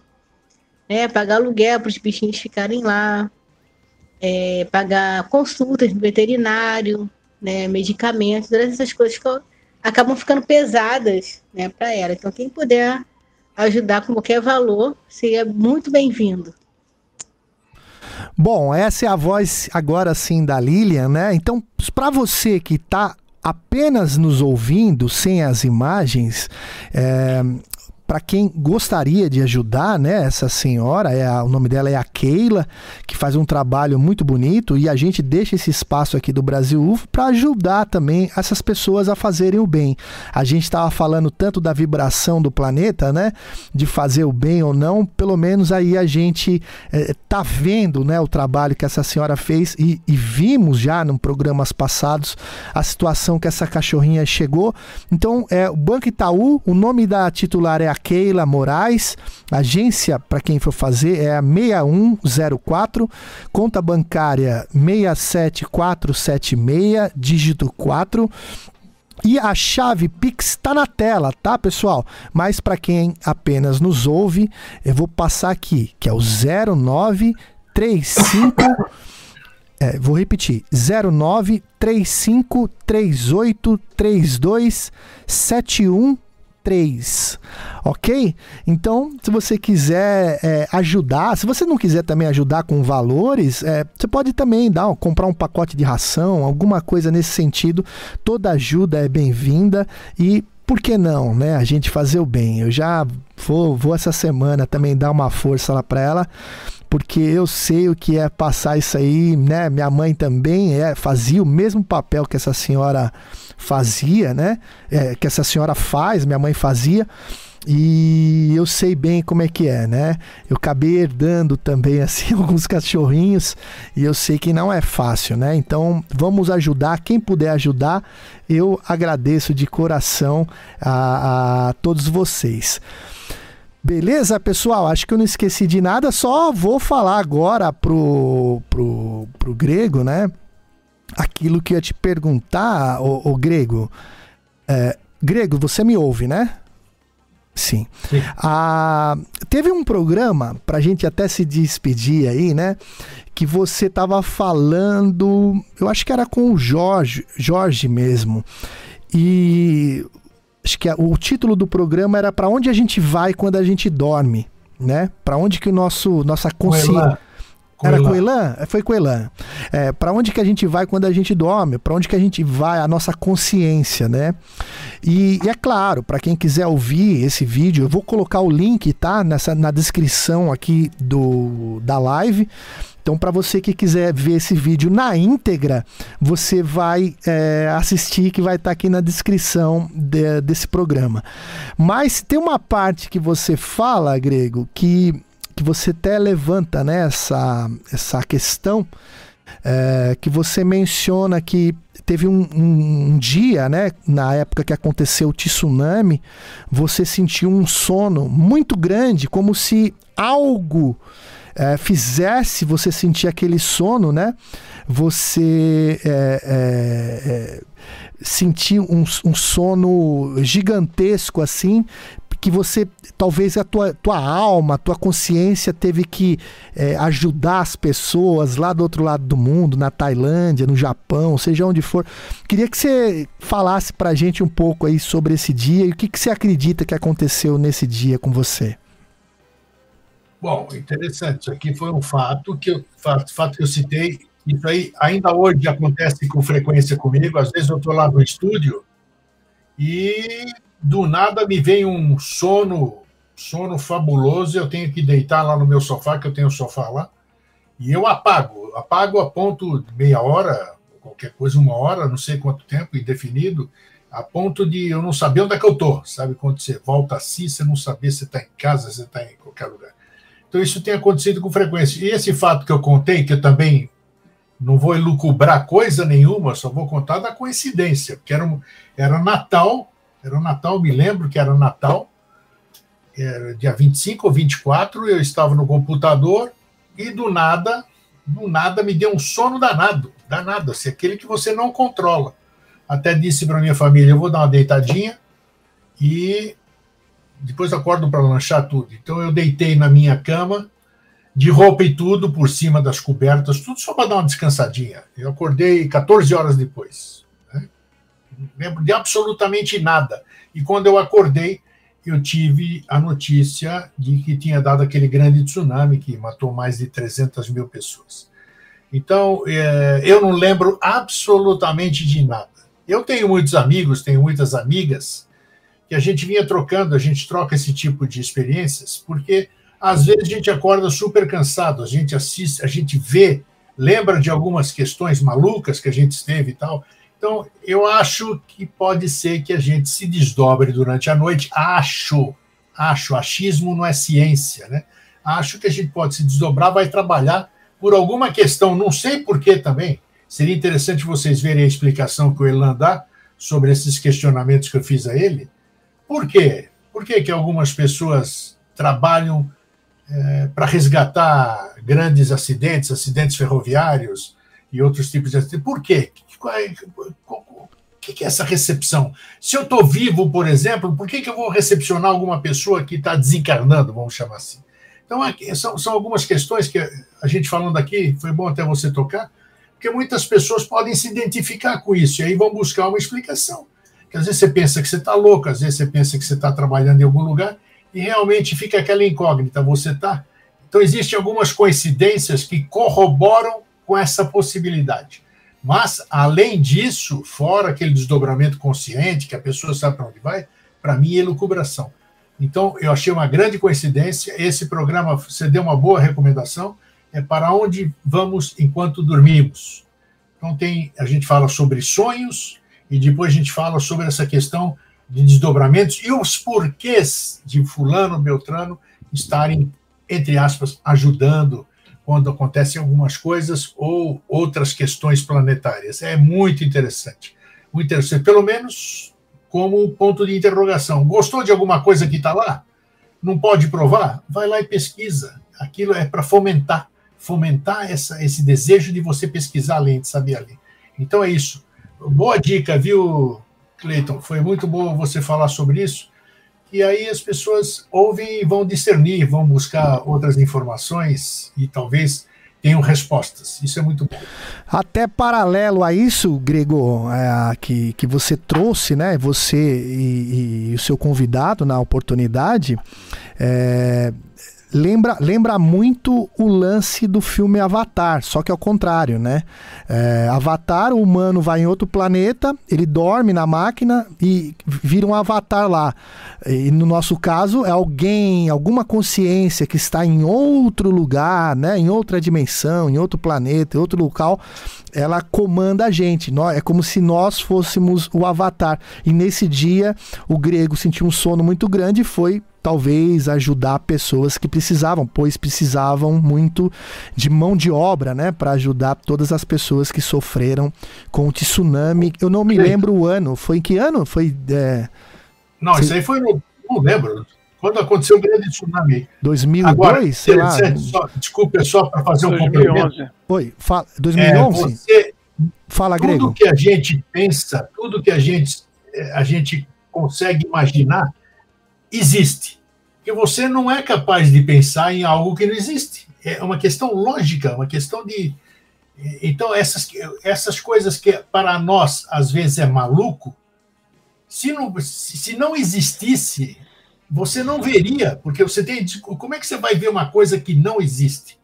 Não existe ou não foi criada, ou não existe aquele, aquela situação, aquele plano, aquelas loucuras que a gente vê, de uma certa forma, que nem disse Adri um momento aí, interdimensional, sei lá o quê, sei lá se tem isso ou não tem isso, mas vamos, vamos em algum lugar, que não é porque a gente desconhece que não existe, né? Então, tudo, pensem sempre nisso. Ah, tive um sonho louco. Sonho louco não. Você sonhou com alguma coisa que existe em algum lugar, onde foi, se é na sua mente, se é daqui para lá. Então, sempre lembre disso. Você vivenciou ou você viu, ou você esteve num lugar que existe, seja lá em que plano for. Porque o que não existe, você não vai sonhar nunca. Sim. E o que chama atenção foi o tempo que você dormiu, né? Que não é comum, né? A pessoa dormir 14 horas direto, apagou, né? Como se alguém mesmo desligasse a chave aqui é, do, e não do lembro Eustáquio. de nada. Pois é. Não lembro de nada. Você não lembra nem do, nem, do, não. nem do sonho, né? Nada. Não estava sem dormir, não estava nada. Normal. Nossa. É a mesma coisa do que daqui. Eu nem dou boa noite para vocês e acordo três dias depois. Vai saber por quê. São coisas que são inexplicáveis. Sim, então eu deixo o convite aqui para vocês, para vocês assistirem, é, vai estar aqui na descrição, tá? Ah, esse vídeo para vocês assistirem. Não só esse vídeo, mas tem muito vídeo para você pensar com o grego e com os convidados que ele leva, que ele tem a, a oportunidade de levar ao seu programa que são coisas pra gente sair da caixinha mesmo. Tem hora que a gente tem que dar até uma voltar lá para entender o que o pessoal tá falando, que se você não acompanhar o raciocínio é muito pesado, né? É, Verdade. Então é isso. É, Gerson, aniversariante da semana, eu dou meu boa noite e agradeço a sua presença hoje aqui com a gente. Poxa, Cleito, eu que agradeço imensamente pelo convite, me pegou de surpresa e foi um prazer imenso compartilhar aqui essa noite com vocês, com toda essa audiência maravilhosa, com a Adriana, com o Grego. Demorou muito para a gente poder se conhecer, né? A gente ia participar, salvo engano, há dois anos atrás, não foi, Cleiton? Que Pois é, o quando- tempo voa, né, Gerson? Isso, muito rápido. Mas oportunidade não faltou, graças a Deus deu tudo certo e foi um prazer imenso. E espero continuar participando em outras oportunidades com todos vocês, tá? Muito obrigado de coração. Foi um prazer imenso. Valeu. Valeu, Gerson. Dri, obrigado, tá? E vamos já combinar, se você puder, semana que vem, a gente já, já dá sequência aí naquelas imagens que, que você ia me apresentar. É, boa noite e, mais uma vez, obrigado pela presença.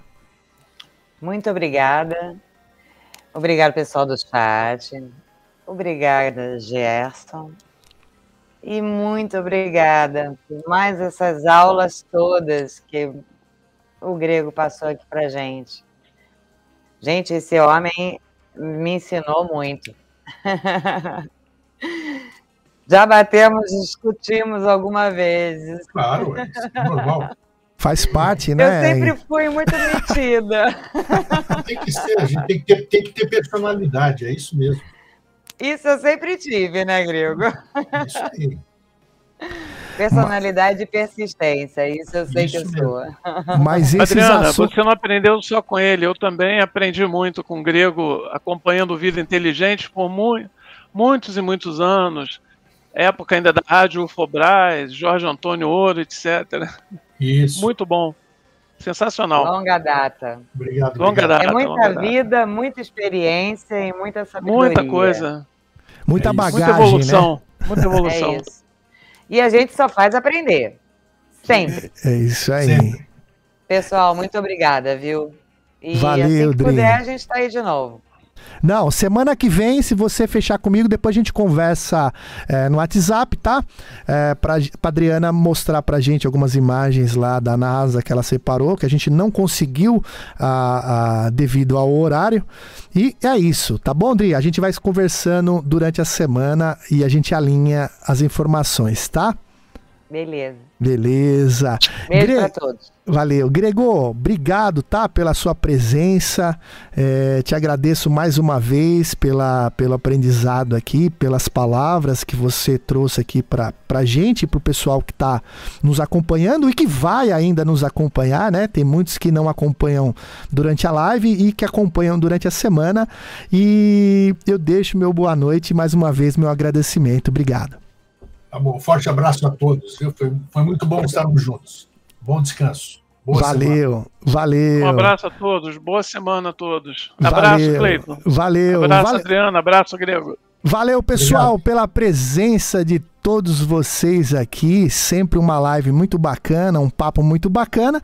E a gente se vê no próximo dom domingo e acompanha aí o conteúdo do Brasil UFO com os, as nossas viagens lá para Mariana que foi já postado, né? As duas dois vídeos que fizemos lá e também agora o, o que fizemos na Serra da Beleza, que vai vir um material bem legal lá, falando do projeto Vigília na Serra, lá no, no restaurante camping lá do Arnaldo, é, Beleza da Beleza da Serra, tá bom? Falei, falei certo, né?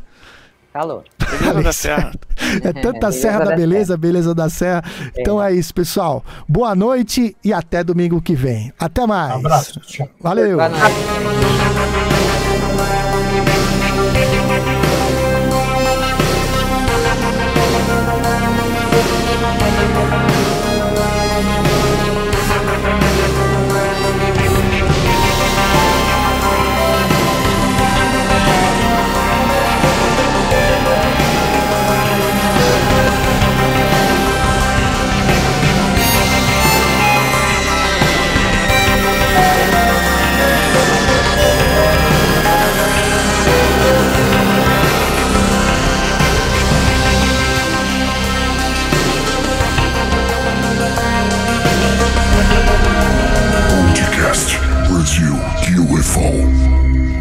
Convido você a ser um apoiador do nosso trabalho.